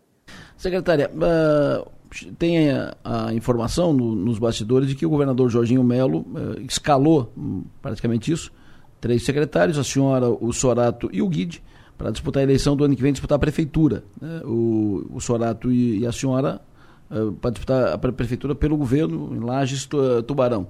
Então, a partir disso, a senhora efetivamente está se encaminhando, está agendando, deixa a secretaria até abril? Não, não tenho. Eu tenho muito trabalho ainda. Eu não vou dizer que na política a gente não tenha que cumprir missão, mas neste momento meu foco é a Secretaria de Estado da Saúde, tanto é que a, o meu povo de Lages, a minha família, reclama minha ausência em função de que eu tenho um foco, e meu foco hoje é sim essa questão de dar conta daquilo que a gente assumiu de compromisso, que é organizar toda essa questão, porque a atenção básica está organizada e só precisa avançar. A gente está discutindo aí, inclusive, qualificação das equipes para melhoria do acompanhamento das nossas gestantes do pré-natal, para que elas sejam, cheguem né, nas nossas maternidades com cada vez mais uh, segurança. Nesse momento, meu foco é zero nesse processo. A senhora não tem decisão tomada a respeito ou a senhora não será candidata? Zero, zero nesse momento. Nesse momento. O que não quer dizer. Nesse período eu não tenho, não, não, não se tem condições de fazer a gestão da Secretaria de Saúde se a gente pensar em processo eleitoral. Tá bom. Secretária Carmen, tá? sempre, sempre um prazer ouvi-lo. Obrigado pela atenção. Tenha um bom dia, secretária. Igualmente, bom dia que tenhamos, né? Amanhã é um dia para mim bastante dolorido, como para muitas pessoas, né? Que a gente tem um dia também de oração por aquelas pessoas que fizeram a gente vir ao mundo e que cuidaram da gente, nossos familiares, nossos amigos que partiram, lembrando, né, que perdemos muitas pessoas na pandemia, então que a gente preste as nossas homenagens amanhã e depois a gente tenha um excelente final de semana. Muito obrigado, secretária de Estado da Saúde, secretária Carmen Zanotto, falando conosco ao vivo aqui na Sua Maior. Uh, o Piara Maga, o que anotaram na entrevista com a secretária Carmen, fique à vontade. Hoje, nitidamente, a secretária está um pouco. Ela parece um pouco mais leve, né? Leve. Uma, uma conversa diferente, assim. Ela vinha tensionada, vinha sendo cobrada, muito cobrada, especialmente por aquele prazo lá que o governador Jorginho criou na cabeça dele, de seis meses e tal, que não foi possível cumprir, que não seria possível ser cumprido e que certamente tirou um pouco do foco dela, do trabalho, para tentar cumprir esse prazo. Hoje, uma conversa diferente, a fila andando, já não é mais o foco central da conversa, né? É de, do, do, das crises do governo, enfim, mas ela trouxe dados dados interessantes. A gente vai buscar esses dados é, para trazer lá no 48, porque são dados bem impressionantes do número de pessoas que foram operadas, especialmente nas cirurgias ortopédicas, que são. Uh, muito caras né, de serem feitas, a maioria delas exige material adicional, então é, esses materiais custam muito dinheiro. Eu vou, tô, tô curiosa para saber mais sobre esses dados. O Piara? Me chama muita atenção Uh, e eu concordo muito com a Maga, o fim daqueles seis meses, aquela, aquela pressão daquele prazo que a gente dizia que era irreal. Inicialmente a gente só deu crédito àquele prazo justamente porque era Carmen Zanotto, uma pessoa que tem toda o credencial, toda a competência nessa área de saúde, mas um prazo muito exagerado. É. E aí, ao se livrar desse prazo, as coisas andando, né? Porque o, o, o problema do, do, prazo é que o começo, que é de organização, não tem cirurgia, não tem aquele, não, não tem modificação no volume de cirurgia, né? E aí vem Uh, nesse momento ela, ela mais tranquila, com números. E a, a, frase que ela falou no final foi a frase que eu anotei, quando pergunta, Delor, sobre a Prefeitura de Lages, hum. e, e ela fala que não tem como gerir a saúde do Estado e organizar, e pensar na Prefeitura. E aí eu penso, do jeito como ela, ela trata, e ela traz, ela traz informações da, da, da, da, da reconstrução de mama da mulher que teve um filho agora, ele vai deixar para o ano que vem. É um extremo detalhismo. Com o detalhismo com que ela toca a questão da saúde, até com certo centraliz... até com centralizando até um pouco, que é também a característica dela. Uh, é muito difícil organizar mesmo uma eleição municipal com todo esse negócio na mão, né? É. Até abril vai ser assim. Uh, ela será candidata. Eu também acredito que ela será candidata. Será. Também acredito que ela será ela, candidata. Ela vai buscar Mas... aqueles. Faltou quantos votos lá 39. na. Ela vai buscar esses 39 votos no, no, na unha. É que ela diz foco zero agora. É. Agora. Eu, eu acredito que ela vai ser candidata, mas assim, acredito que ela faça uma, uma briga interna lá dentro para não deixar, não deixar o governo em dezembro em janeiro, ah, como, te, como ter essa conversa de os secretários que são, serão candidatos uh, ficarem, anteciparem a saída para que Jorginho possa fazer sua reforma de secretariado. Eu acredito que a Carmen vai brigar bastante para ficar até o último dia na secretaria. Acho que o Guide também. Acho que o Guide e, o, e a Carmen ficam Uh, ficarão até o prazo, até o limite do prazo. Mas acho que o Soratinho, sim, esse uh, faz a entrega, uh, deixa para se dedicar a mergulhar já antecipadamente a Prefeitura de Tubarão, mas nós vamos ter tempo para falar disso. Eu vou para mais um intervalo e voltaremos nós três em seguida. Agora são nove horas em ponto. Nove horas, em seguida nós vamos fazer a virada aqui, fazer a, a nova fase da operação da campanha em favor do bairro da, da Juventude. Mas antes disso, rendeu muito a entrevista que fiz aqui com o autor do livro que sustenta a tese de que o Hitler viveu em Santa Catarina. Que o Adolf Hitler morou em Santa Catarina, em Urubici, teve uma estrutura em, em Urubici, que primeiro ele migrou para a Argentina, morou em Buenos Aires, depois Punta del Este, e aí veio para cá e veio para morou em Santa Catarina. E o livro uh, traz depoimentos de pessoas que teriam atendido o Hitler, que, que souberam dos pais, documentos e tal e tal. É uma tese, um livro polêmico. O autor falou aqui conosco. E na conversa, na entrevista, ele fala que o Hitler viria, teria vindo de Buenos Aires para cá num submarino que ancorou aqui em, no porto de Imbituba. E daqui ele subiu a serra para ir a Urubici. Essa história do, do, uh, do submarino, mas, mas submarino e tal, alguns entenderam que o autor carregou um pouco. Pois então eu trago, para falar sobre isso, o depoimento do coordenador do Núcleo de Turismo e Gastronomia da Associação Empresarial de Rio do Sul, Rômulo Brant Cruz. Rômulo, bom dia. Bom dia, bom dia a todos. O jornalista Sandro de Matia, aqui de Criciúma, esteve em Rio do Sul no final de semana, foi inclusive ciceroneado, atendido por ti aí, e ele disse que ouviu aí no museu, visitar o museu de, de Rio do Sul, uh, que tem, ouviu a mesma história do submarino alemão e que tu tem conhecimento disso, uh, conhece a história. Queremos ouvi-lo sobre isso. Certo, bom dia. Então, é, nós recebemos um núcleo de, de Criciúma, né? É, até já deixou saudades aqui, um pessoal muito agradável, agradeço a visita deles no nosso evento de 10 anos aqui. Bom, especificamente em relação à vinda de submarinos na costa brasileira, né? É, nós temos que lembrar que o Atlântico Sul era, era um ponto muito importante para o monitoramento e hegemonia é, militar no, no, Atlântico como um todo. Né? E o Brasil, a, a, costa brasileira, representava o ponto mais a, a leste possível nesse hemisfério sul. Né?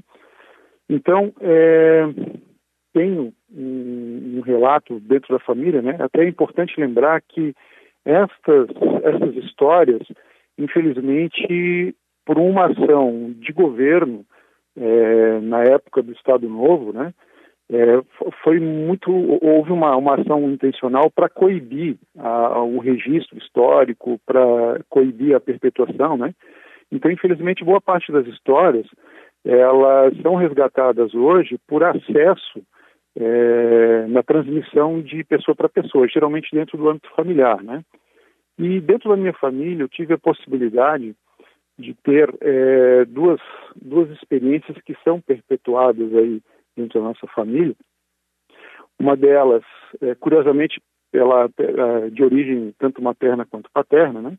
Então, por exemplo, da, uma das histórias que vem de origem materna, a Celeste teve em seu quadro de funcionário, de funcionários um, um ex-marujo alemão que relatava, isso década de 80 e tal, que relatava que durante a Segunda Guerra Mundial ele visitava os portos brasileiros e que foi um dos motivos que o fez no pós-guerra querer vir morar em Santa Catarina e acabou fazendo carreira na, na Celesc. É, outra informação um pouco mais completa vem do lado paterno, né? É, em Itajaí existia um bar chamado Mindchatz e era de propriedade de um argentino, né? É como se fosse aqueles, cada cidade tinha na época os seus senadinhos, né, onde que intelectuais, políticos se encontravam, e o Mindchatz em Itajaí era um, era um bar com essas características. E ali existia um, um, um frequentador assíduo, também um, um, marujo alemão, que dizia que veio morar em Itajaí porque na época da guerra eles entravam em portos brasileiros como um todo, é, entre outros em Itajaí. E ele se afeiçoou pela região, né? até porque existia uma base de, su de suprimentos de água e comida para essas embarcações aqui no Vale do Itajaí especial, dada a proximidade da, e a existência de colônias alemãs aqui. Interessante isso, a história, né? Negócio interessante. Nada disso foi registrado, uh, foi, foi documentado, tem provas do, documentais disso, fotografias, algum, algo que uh, confirme isso? Infelizmente, é, são coisas que são perpetuadas em família. Se existir uma prova textual, um documento, né? É, infelizmente a gente tem desconhecimento disso. No entanto, até para contribuir aí, estava ouvindo antes a entrevista da, da, da, da, secretária Carmen aí acompanhando, né? Falando da Unesc, e existe um estudo de Carlos Eduardo Bartel que foi está publicado no fez parte do décimo encontro estadual de história da Unesc em 2020. Tem um estudo bem interessante que conta é, a história aqui da, da presença do Partido Nazista no Alto Vale do Itajaí. Então, para nós termos uma ideia, o, o, aqui existe, principalmente na colônia de antiga colônia de Amônia, atual Ibirama, né? É, existe existia uma o National Socialist Deutschen Arbeiterpartei era o precursor do, do do Partido Nazista. Ele veio a ser, é, a estar ativo aqui muito antes do Hitler assumir e, e mudar aí a, as configurações e fundar o Partido Nazista. Perfeito. Então tem ali um conjunto de informações bem interessantes e aí, claro, cabe aqui um, um estudo de dedução, né? E aí você vai juntando informações que realmente mostram um cenário bem interessante. Perfeito. Então, uh, o senhor tem dados, informações uh, que sustentam, confirmam essa tese de que o Hitler morou no Brasil? Então, isso é um pouco controverso. É, eu até tenho curiosidade, eu gostaria de ter acesso a esse livro, fiquei é, bastante interessado, né, um apaixonado por história, né, não sou historiador, mas é, acompanho de perto assuntos como esse. No entanto, também por uma questão familiar, minha família morou em Urubici. Hum. E até Ouviu. quando eu tive acesso a, esse, a essas informações que vocês encaminharam sobre esse livro, no primeiro contato que vocês fizeram comigo, imediatamente compartilhei com a, com a família, né? E aí, num primeiro momento, houve uma certa estranheza. Poxa, Urubici, Urubici até hoje é dependente em termos de saúde de Lages, por exemplo, né?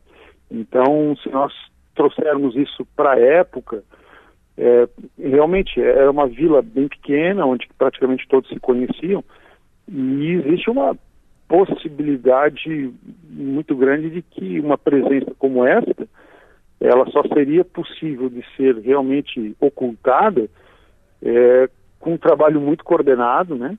contando com muito desconhecimento dos moradores da época.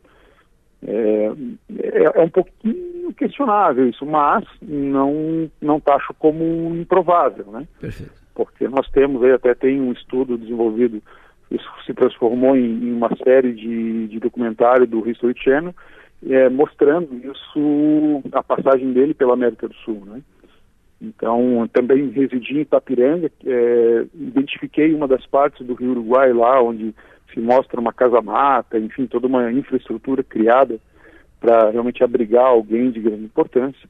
Então, pude presenciar isso lá naquela região, na fronteira com a Argentina, mas realmente, de Urubici me causou um pouquinho de surpresa e gostaria de, de ter acesso a esse livro para ter mais informações. Perfeito. Muito obrigado, Romulo. Prazer te ouvir. Obrigado pela tua atenção, obrigado pela entrevista. Eu que agradeço. Bom dia a todos. Esse é o Rômulo Brant Cruz, coordenador do Núcleo de Turismo e Gastronomia da Associação Empresarial de Rio do Sul. Falando aqui sobre a história da, dos submarinos, né? Uh, que é desdobramento, essa, essa, esse assunto é desdobramento da entrevista que fizemos com Hélio Antunes, foi entrevistado aqui na segunda-feira, sobre o livro que ele acaba de lançar, Exílio Secreto de Hitler no Brasil, onde no livro, que tem 200, eh, 200 e tantas páginas, 215 páginas, uh, no livro ele sustenta a tese de que o Hitler exilou para o Brasil, fugiu para o Brasil, um exílio uh, não, não formal oficial, fugiu para o Brasil e escondido ele viveu aqui durante anos em Urubici. Para fechar esse assunto, né? Porque tinha ficado em aberto essa questão do, do submarino. São teses, são teses. Isso vai ficar, claro, o Hitler já se foi, morreu, foi enterrado, sepultado e tal. Vai ser difícil de você comprovar isso para lá para cá, mas são teses. O livro está aí. E é interessante observar como os catarinenses gostam de, de, de rememorar essas, essas histórias, essas possibilidades, enfim, essas teorias, né? Claro. O Piara, o Piara, o que, que ainda resta de política na semana? O que, que chama atenção ainda? Nós vamos ter um feriado amanhã, para dar uma descansadinha e tal, dar uma respirada e tal. E o que, que resta aí? O que, que vai ter na quinta, sexta? Ah, o pessoal da polícia faz feriadão, né? Não, só para fechar que eu estava aqui enquanto ele falava, eu estava procurando a, a, imagem do hospital de, de Urubici dos anos 50. A imagem é boa, da, que seria onde o Hitler teria ficado escondido. Tá na capa do livro. Acho, acho que a, a, a, a, série do Netflix está ficando boa. Está ficando boa a série do Netflix. A, a foto do hospital tá na capa do livro. O redondo na frente e tal. É, é bonito o é, hospital. Tá na capa é, do livro. E esse hospital teria sido construído com dinheiro do Hitler. Pois é, um, o Urubici naquela época fazia parte de Lares, né? Era Isso. distante, uma pequena comunidade. Mas a questão da, da política agora não. não, não uh, os, mas só para deixar claro, mas, mas, só para deixar claro, eu não estou dizendo que o Hitler viveu no Brasil. Eu não estou dizendo que tinha submarino. Eu não estou dizendo que o submarino ancorava aqui em Bituba. Eu estou dizendo que estão dizendo. o, eu só, só tenho medo de, um, de uma coisa dessa história, Delor, que é. é se criar um turismo nazista em direção ao Urubici, né? A gente defende todas as formas de turismo, menos essa. Mas a, a tipo, em busca da suposta uhum. é, é, o tipo de coisa que a gente pode é meio assustador. Mas a, a em relação à política, é, o feriadão mata, né? Mata tudo. Tem, tem, vamos ver o rescaldo dessa reunião de hoje, vamos ver quantos quantos deputados do Jorginho Melo conseguiu levar para ouvir. Já, o Ivanatos acabou de anunciar aqui um, um, um, dos, um, dos, projetos, né, que é o aumento do vale, de, do, vale do auxílio alimentação do Estado, que hoje é 264 reais. Deixa eu ver se eu consigo aqui o, o valor que ele, que ele falou, que ele apresentou. Uh, ah, 396 agora em novembro, 484 em 2024, 550 em 2025. O vale, o vale alimentação dos servidores da, do executivo, ele é muito mais baixo que o dos demais poderes do Estado, é uma reclamação histórica, é, um, uh, é algo que precisa realmente ser revisto e vai fazer parte desse pacote de projetos. Eu tenho informação aqui, o Piara. Tem 28 deputados presentes no, no café da manhã com o governador Carlos Moisés, tem 28 deputados presentes. Jorginho. Moisés, né?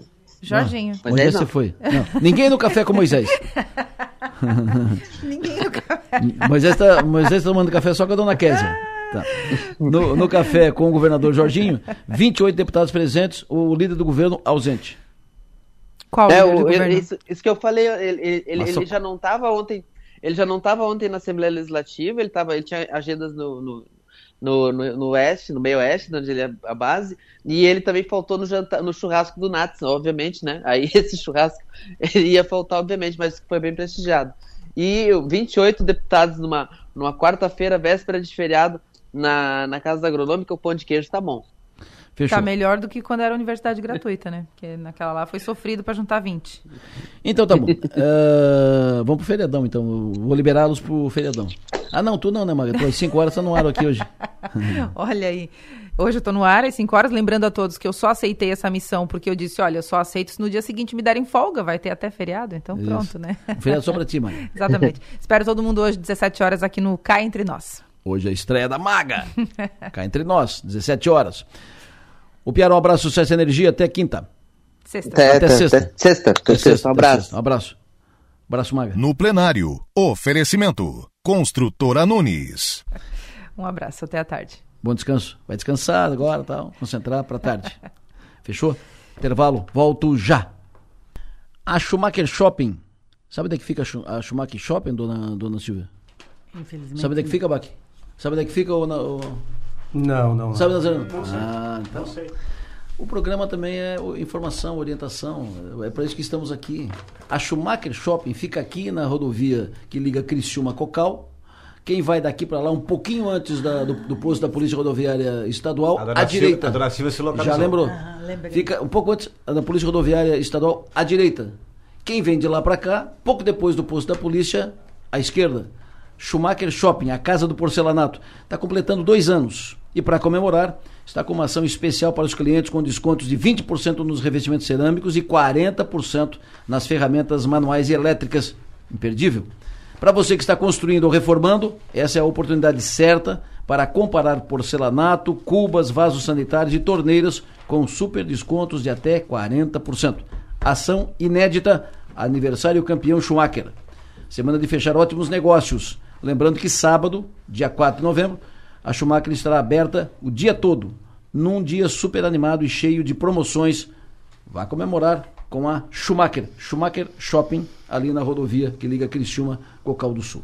Dito isso, vocês viram que estão aqui com, comigo já os representantes do bairro, dos supermercados, da campanha Superação. Nazareno, formal e oficialmente, bom dia. Bom dia, Delor. Bom dia aos ouvintes da Rádio São Maior. Bom dia aos colegas supermercadistas e do bairro da Juventude. Nazareno Ornelis Alves, diretor de operações comerciais do Supermercado Manente, falando aqui pelos supermercados, junto com o Renato Cezino, que é comercial do Giasse. Renato, bom dia. Bom dia, Delor. Bom dia à mesa do bem aqui, né? E bom dia a todos que nos ouvem. Uh, sempre bom recebê-los. E falando pelo bairro da Juventude, presidente do Conselho Deliberativo do bairro, José Altair Bach, empresário Bach, bom dia. Bom dia, Delor, bom dia aos amigos da mesa aí, todos que estão nos ouvindo aí. O Bach da Vigilância Radar. E conosco também a diretora executiva do bairro da Juventude, dona Silvia Regina Luciano Zanetti. Bom dia, dona Silvia. Bom dia, bom dia, mesa. Bom dia aos que ficaram em, eh, hoje estão ausentes, mas certamente ouvindo. Estão ligados. Estão ligados. Bom dia a, a, aos ouvintes todos. Nazareno, Antes de falar do bairro, tu ainda é da, da Regional Sul da CATS? Não, eu faço parte da associação, sou é, não representante sul-catarinense, porque é o meu colega Ricardo Altoff que está exercendo essa função, mas faço parte do ah. conselho lá da associação em Florianópolis. É o Ricardo que é o vice-presidente regional? O Ricardo Altoff é o nosso vice-presidente regional. Os supermercados funcionam amanhã, feriado? Funcionam. Nós estamos aí com tratativas junto ao sindicato laboral. Eu, e está sendo conduzida essa questão pelo nosso sindicato patronal, na pessoa do Dr. Tito Livro Góes, fazendo um excelente trabalho e buscando aí a, a fortalecer o segmento e, e, e trabalhando fortemente para que as lojas operem normalmente para gerar emprego, renda e abastecimento para as famílias registrando que, acrescentando que os supermercados vão funcionar amanhã, porque foram à justiça e estão conseguindo na justiça um instrumento legal que lhes permite funcionar, porque o sindicato havia notificado que não podem funcionar. Uh, nesse impasse que nós tratamos aqui durante a semana, diante do impasse, os supermercados foram à justiça e cons estão conseguindo liminar para conseguir abrir as suas lojas amanhã, feriado do dia 2, que é importante para a cidade. Eu falo aqui como cidadão comum, pagador de impostos, consumidor, cidadão que vive na cidade. É, ele quer o comércio, ele quer o supermercado, ele quer o atacarejo funcionando, operando para uh, atender às suas necessidades. De outro lado, tudo isso funcionando vai dar renda para o comerciário e vai dar renda para o comerciante. E vai movimentar a cidade. Gira recurso na cidade. Faz a cidade mais viva. Isso é o que importa. Vamos para frente. Estamos falando aqui da campanha Superação em favor do bairro da Juventude. Como é que fechou o mês de outubro da campanha Superação, professor Renato Cezino? Adelori, querendo ou não, essa notícia que o Nazareno acaba de dar acaba contribuindo para os números do, do projeto, né? Claro. É um dia mais de venda. E falando um pouco sobre o mês de outubro, primeiro gostaria de agradecer a Colgate, que foi o nosso parceiro do mês que se encerrou, né? Agradecer a Grace, Talita, toda a equipe comercial. E como diria um, um grande amigo meu, brilharam nas quatro linhas, né? para poder bater mais um recorde, tá? Recorde de venda no mês de outubro. Passamos a casa dos 85 mil. Tá? Vendemos um total, Adelor, de 23.157 unidades do creme dental Colgate Total 12 e do creme dental toda, Colgate Total Sensitive, né? dando um total por unidade vendida de R$ 3,72 dando um total, como eu falei, o recorde de arrecadação no mês de outubro de 86.157 com 85 centavos. 71 mil? 86 mil. 86 mil. 157 com 85. 86 mil, maravilha. Quase 100. Recorde de arrecadação do mês de outubro da campanha. Quanto é que nós já estamos no ano, considerando esses 10 meses? Tem esse número? Beto, tem? Nazareno tem? Tem. Tem? Então chega perto do microfone, Beto. Quanto aí? Lembrando, lembrando, hein, Beto? Lembrando que a nossa meta para esse ano é superar um milhão. Um milhão. Que foi o, o número arrecadado no, no, ano anterior, né? Fala, Bem, é, até agora... Bom dia, Beto. É, bom dia, bom dia a todos os ouvintes, né? É um prazer falar com vocês, a mesa também, bom dia. É, nós estamos, é, nesse momento, com 4% acima do, do previsto do ano passado, né?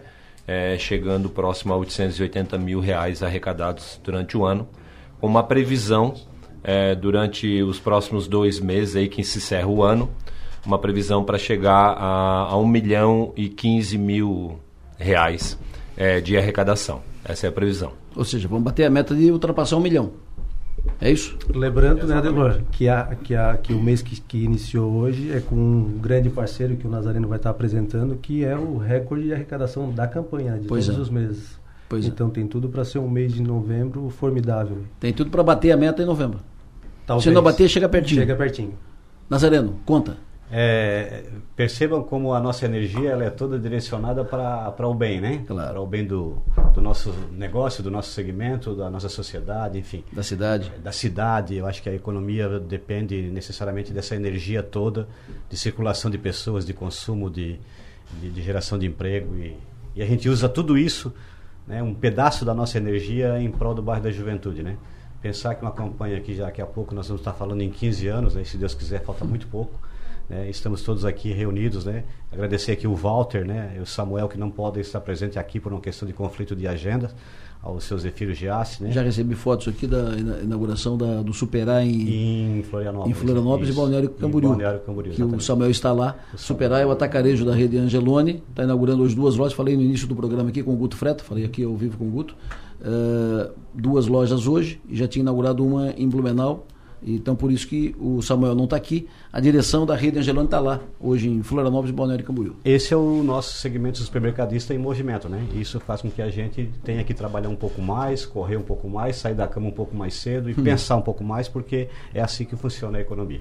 Voltando aqui para o tema... Deixa eu te perguntar, aproveitando inevitável. O Giassi, representado aqui pelo, pelo Renato, foi o primeiro daqui dos, dos grandes, das grandes redes a migrar para o atacarejo. A primeira foi Supermercados Manente, transformando duas lojas de suas marcas Manente para mais atacadista. Na sequência, hum. o combo acabou vindo para cá. Mas o combo num formato já definido como atacarejo, que a gente chama de atacarejo raiz, né? Com um formato de, de loja nesse sentido. Então, a transformação, foram... nós começamos por aqui em duas de nossas lojas, né?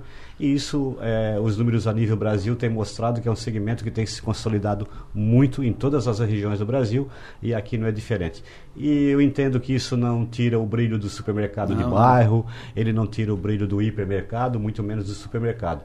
Tem ambiente e competitividade para todo mundo. O cliente é que vai ganhar com tudo isso porque vai ter uma vasta oferta de serviços e de formatos. Né? Da, da, dos supermercados, as redes que estão participando conosco de, dessa campanha, as principais da região, uh, são quatro redes. Três já foram para o atacarejo. Uma, que é a Bistec, conversei faz poucos dias com o Walter, conversei com o Wagner também. Eles mantêm a posição de não, vamos continuar com os supermercados, não estão ainda trabalhando com a tese, com a possibilidade, com a, com a, com a proposta de migrar também para o atacarejo prossiga com o nosso parceiro da, da, do mês de novembro. Então, voltando para a campanha, e essa energia toda, a gente pega um pedaço dela para contribuir com essa entidade espetacular que nós temos aqui na região, que trata especificamente de desenvolvimento de gente, crescimento de pessoas, aperfeiçoamento de qualificação para pessoas e pessoas que vão vir para o mercado de trabalho, eu tenho certeza, mais qualificadas e mais bem preparadas. A campanha, esse mês, como o Renato falou, está se aproximando da meta que nós estipulamos de repasse para o bairro da juventude. E reforço o agradecimento à equipe Colgate, que o Renato acabou de falar. E abraçamos aqui enormemente a equipe da Mondelez. E aqui eu quero enviar um grande abraço para toda a equipe diretiva e a equipe operacional e comercial da Mondelez, que nos está dando todo esse apoio, trazendo para a campanha esse mês duas de suas marcas mais vitoriosas uh, do mercado. Nós vamos trabalhar com o refresco tanque, pó, a 105 o envelope e com o bis tradicional bis, chocolate bis, lacta a 5,49 a unidade. Esses dois produtos, como foi mencionado aqui, eles são campeões de venda na campanha superação desde quando a gente começou. Chegamos a um determinado mês ultrapassar a casa de um milhão de unidades vendidas hum. desses dois produtos. Então, contamos com a colaboração e com o carinho dos nossos clientes ao visitarem as nossas lojas, Giasse, Bisteca, Gelone, Manente, que é, é, proporcionem no seu carrinho e na sua compra a presença desses dois itens para gerar resultado para o bairro da juventude. O bis, tem que ter um estudo para saber por que, por que é impossível comer um só, né? Porque ele é bom, ele é pequeno então, e ele é nutritivo. É. o bis. Uh, chocolate bis lacta, uh, é, 5,49 preço promocional.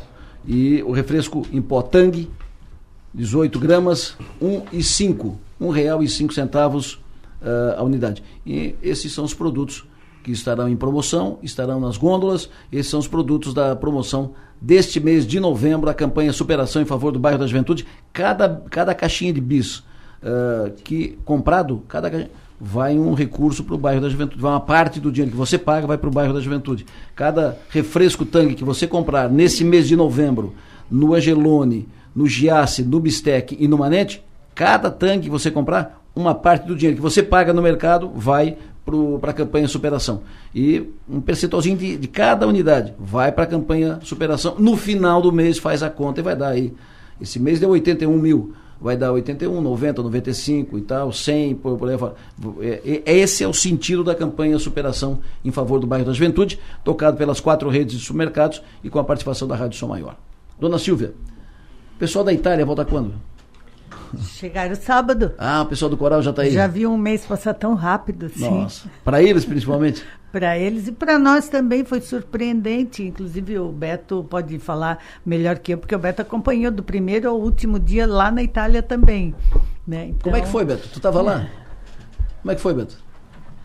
Bem, é, eu acho que é uma experiência única e inesquecível. Acho que são duas palavras que definem muito bem essa experiência. Adelor e ouvintes. É, diria que o bairro ele é ousado, ele é corajoso e inovador. Né? Foi uma experiência realmente é, rica de muita cultura, de muita história, um país que me enche de orgulho, né? já que meus bisnonos aí são de Modena, na Itália, então é, eu acabo sendo né, é, é de alguma forma é, italiano, e uma região linda, o norte da Itália. A gente visitou 18 cidades lá. A gente fez 11 grandes espetáculos e visitamos, visitamos muitas escolas, enfim. É, foi uma experiência realmente muito rica, né? As crianças se apaixonaram. Eu acho que elas vão levar para a vida isso. Eu vou contar para meus netos essas, é, é, essas experiências. Então, eu acho que é, nesse momento, Adelor, eu acho que a gente tem que agradecer muito a confiança né? É, da nossa diretoria do bairro da Juventude, é, dos profissionais que foram lá, né? Eu e mais seis profissionais que estávamos né, nessa missão, mas principalmente dizer que é, a gente representou o bairro, a gente representou Criciúma, o estado de Santa Catarina e principalmente o Brasil. A gente foi muito bem acolhido e os protagonistas que foram as nossas crianças, quando elas se apresentavam em qualquer lugar, é, os italianos realmente ovacionavam e realmente ficaram apaixonados pela nossa cultura, pela nossa maneira de entregar a qualidade que a gente entregou lá e tão bem representada pelo bairro da Juventude toda a nossa região. A gente fica muito feliz por isso. Maravilha. Nós aqui ficamos orgulhosos sendo representados pelo bairro. Conversei uh, com o pessoal de lá, conversei por, por telefone, uma, duas, duas vezes conversei por telefone para saber como é que estava o, o ambiente e tal. E a gente sentia, a gente percebia empolgação, né? Energia boa. É, a né? energia é muito positiva. Energia positiva, energia boa, muito legal. E representaram bem. Eu recebi vídeos, inclusive, da, da, da apresentação do pessoal do bairro lá e top. Nota 10. A nossa última apresentação. Bairro da Juventude. A nossa última apresentação foi dentro do avião, de Lisboa, de Lisboa a Porto Alegre né? E realmente é, as crianças são maravilhosas. Né? O, piloto, o piloto deu mais duas voltas é, só para o pessoal cantar. É, a gente sempre fala, né, Delu, que no bairro, se a criança não está feliz, a gente não pode estar feliz. Claro. Né? Então, acho que a gente fez tudo pelas crianças e realmente a gente entregou excelência, né? E representou muito bem a nossa região. Perfeito. Beto Roncaglio que estava na comitiva do bairro que fez cumprir o roteiro na Itália. Dona Silvia Zanetti, estamos indo para o fim do ano, dona Silvia. Daqui a pouco vamos fazer um programa especial de final de ano lá no, no bairro, mês que vem, para fechar uh, o ano, fechar a campanha no, no ano. Estamos indo para novembro e a campanha segue mantendo a sua tradição, a importância disso para o bairro da juventude. Ô Adelor, tudo isso que o Beto fala é, só é possível por essa união. Né? Hoje aqui é a Superação, outros projetos que temos, é, essa mais é, em função de recurso vindo e tudo, mas de verdade em função dessa dessa credibilidade, desse, desse acreditar das pessoas no, na missão do bairro, né? É, olha só, só, só dando uma, uma palavrinha nisso tudo que o Beto falou, hum. a forma como os horizontes se abrem para todos para as crianças, principalmente, que é o nosso objetivo, mas para todos nós, porque a aprendizagem ela é um vai e volta, é, né? todo mundo é, aprende muito com tudo isso, os desafios são imensos. Eu ontem passei, vindo no corredor do bairro, encontrei uma, uma menina da, das que foram para lá e eu disse, já posso é, falar português? Eu ainda tenho que falar português? Eu disse para ela. Ou eu já tenho que falar italiano? Ela olhou para mim e disse assim, não, eu já parlo italiano. sabe? Pega. sabe? Pega. Uma, uma coisa assim que a gente percebe como isso é uma coisa vibrante, pulsa. É, é, o bairro é um pulsar mesmo. É isso que a gente que a gente busca em todos os sentidos, em todos os sentidos. Né? Hoje, é, esse momento foi para a Itália, mas o dia a dia continua. Nós, essa semana, tivemos duas grandes notícias no bairro. Pela terceira vez, nós fomos é, contemplados, ficamos, na verdade, é, pela terceira vez em 2017, 2020 e agora, 2023 entre as 100 melhores ONGs do país. É, ah, parece é, entre as 100. Nossa, é, hum. é, de novo resultado desse trabalho, dessa missão que se cumpre aqui, né? com, com um olhar para além de horizonte. Sim. Também fomos contemplados na quinta-feira com o prêmio ODS no Fórum Brasil que foi para nós também é importantíssimo, né? Com um trabalho de biodigestor que vem aí é, é, trabalhar a educação mesmo e, e trabalhar as crianças nesse sentido. Então são, são perspectivas que se abrem, perspectivas que, que, que a gente nem sabe é, aonde vai chegar, mas a gente sabe que tem que chegar longe e que, que tem que trabalhar para que isso aconteça.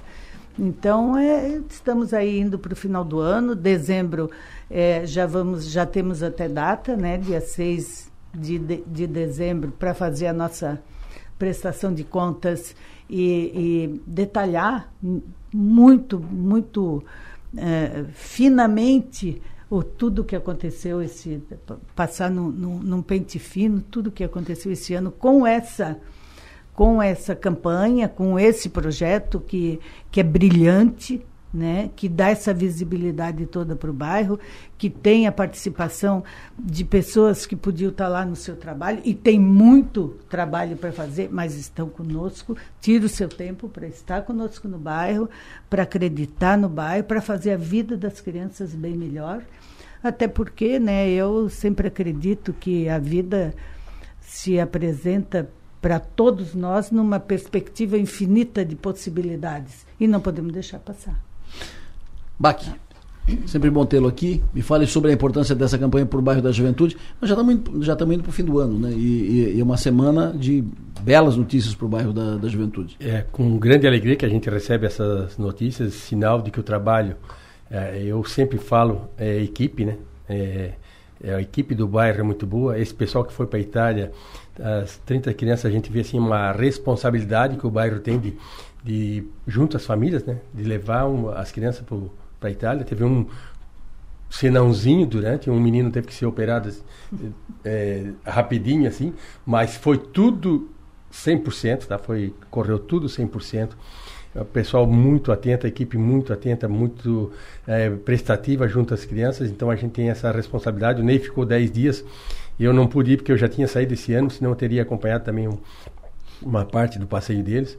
E falar da campanha aqui, Adelor, é, a gente tem que falar o que assim, ó, quando o pato bota o ovo, a gente dificilmente sabe onde é que o pato botou, porque o pato não faz barulho.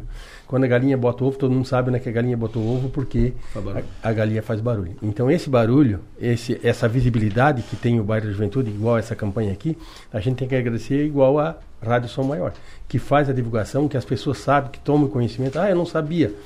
Ah, que legal essa campanha. A gente pode, como é que faz? Então, muitas pessoas a gente encontra na rua, vem perguntar: Ah, eu ouvi no rádio lá vocês fazendo prestação de conta, como é que funciona aquilo, como é que é, como é que não é esse trabalho de divulgação pelas mídias sociais, pelas, pelas meios de comunicação, isso é muito importante porque as pessoas te, ficam sabendo.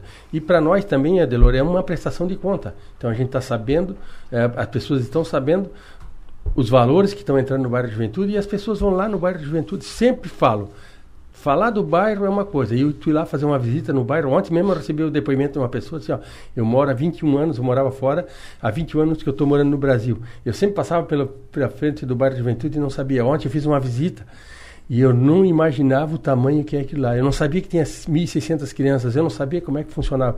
Tudo isso o pessoal fica sabendo através dos meios de comunicação. Então, agradecer também aqui a Rádio São Maior, as quatro redes de supermercado, porque isso, eu ontem ainda, na, eu estava na reunião, toda terça-feira estou em Florianópolis na reunião do sindicato patronal, ontem a gente começou a a, a negociação. Sindicato patronal na tua, da, da, da, tua empresa. Da empresa, exatamente. E aí ontem o pessoal estava comentando, tá, e como é que funciona? Como é que os quatro sentam na mesma mesa? Isso mesmo? Funciona assim mesmo? Sim, os quatro sentam na mesa. É uma, de quem foi a ideia? A ideia foi da, das redes de supermercado. Eles que montaram esse projeto e, e expliquei para eles como é que funcionava. Então, tudo isso o pessoal fica sabendo que através das redes de das meios de comunicação. Então, agradecer as quatro redes de supermercados. Esses valores que entram para o bairro da juventude é um valor, Adelor, é, é diferente de uma verba que tu recebe uma emenda parlamentar, é uma verba carimbada. Com esses valores, tu consegue fazer alguma obra de emergência que aparece no bairro da juventude, tu consegue destinar rapidamente, colocar isso, é, as coisas funcionando. Então, tudo isso é coisa boa para o bairro da juventude. E nós só temos que agradecer as quatro redes de supermercado e a você aqui com a divulgação, né? Porque isso lá no bairro da Juventude faz a diferença. Não só transforma a vida da pessoa, como transforma a vida da família deles. Eu sempre falo isso. Esse projeto da ODS aí, dos biodigestores, foi, não, não é só no bairro que te, foi implantado, foi implantado nas, nas famílias também. Então, produz o, o próprio gás. Então, faz uma mudança. Ele deixa de querer de precisar comprar o gás para fazer a comida dele, com esse biodigestor ele consegue produzir o próprio gás para sustentar a família dele. Lá no bairro de Juventude nós temos um que vai direto, o gás vai direto para o fogão e é usado direto. Então, não entrou dinheiro, mas tu está economizando. Então, igual a energia fotovoltaica. Então, nós conseguimos, com a implantação da energia solar, nós conseguimos reduzir drasticamente a nossa conta de energia. Então, todas as coisas quando está apertando, tu vai vendo maneiras e vai tendo soluções para o bairro da juventude que tu vai conseguindo economizar. Quando tu consegue economizar, tu consegue fazer as coisas sempre da melhor maneira para o bairro da juventude. Então, a gente, o, o foco lá, tanto do, do, da, do, pessoal do bairro quanto das quatro redes de supermercado, é a vida daquelas crianças. E isso realmente impacta na vida deles, impacta na vida da família deles. Então, só a palavra que eu tenho a dizer é só gratidão. Campanha Superação, mês de novembro, produtos em promoção, os produtos da campanha Superação nesse mês de novembro, chocolate Bis, Lacta, o Bis, nossa, o Bis, quem não conhece o Bis, quem já não, quem já não, né? o Bis, uh, a 5,49 a caixinha do Bis, e não, a gente não, nunca consegue comer um só, então, o chocolate bis Lacta, nesta semana, na campanha da, da campanha Superação, promoção da campanha Superação, a 5,49 e o refresco em pó Tang a R$ 1,05, R$ real e cinco centavos. São os produtos deste mês na promoção da campanha Superação em favor do, do bairro da Juventude. Você pode comprar e participa da, da campanha no Giasse, qualquer loja do Giasse, qualquer loja do Manete, qualquer loja do Bistec e qualquer loja do Angelone. São as redes que estão integradas nessa campanha. E com a campanha Superação eu fecho o programa desta quarta-feira, quarta com cara de sexta, porque amanhã é feriado. Programação especial na Sou Maior amanhã. Sete da noite amanhã, mesmo no feriado, tem o Nomes e Marcas. Programa inédito amanhã com a Maria Elita Pereira, diretora da Camerata Florianópolis. Ela é aqui do sul do estado, nasceu em Araranguá e assumiu a Camerata faz praticamente 30 anos e a Camerata virou um espetáculo, um show. Ela vai contar a história, a trajetória amanhã, sete da noite, nomes e marcas. Fala, Renato. Adelor, antes de tu encerrar o teu, teu programa, deixa eu mandar um abraço. Dois. Dois, então. Um abraço especial para Manu. Ontem eu acompanhei a despedida dela, tá? Ela sempre recebeu nós com muito carinho aqui. Um abração, Manu, se estiver ouvindo, seja e faça feliz, como diz o nosso amigo Adelor. Sucesso, minha querida. E o segundo abraço vai para o time Bem Amigos, tá? Eu tô recebendo o WhatsApp aqui, eles estão ligados no teu, no teu programa. O time Bem Amigos é um time de futebol que a gente tem na Isara, tá? Um abração a todos aí. Fechou. A Manu, para usar um termo que usava para definir o Erasmo Carlos, era o, era o, o gigante, né? O, o, pequeno gigante. A Manu é a pequena gigante. Ela vai deixar aqui, ela é da casa, que ficará sempre aqui na casa conosco aqui. Lembrando sempre que o nosso papel nessa vida é ser e fazer feliz. Muito obrigado à audiência de todos vocês. O voto por hora às seis da tarde ainda no ponto final. Bom dia.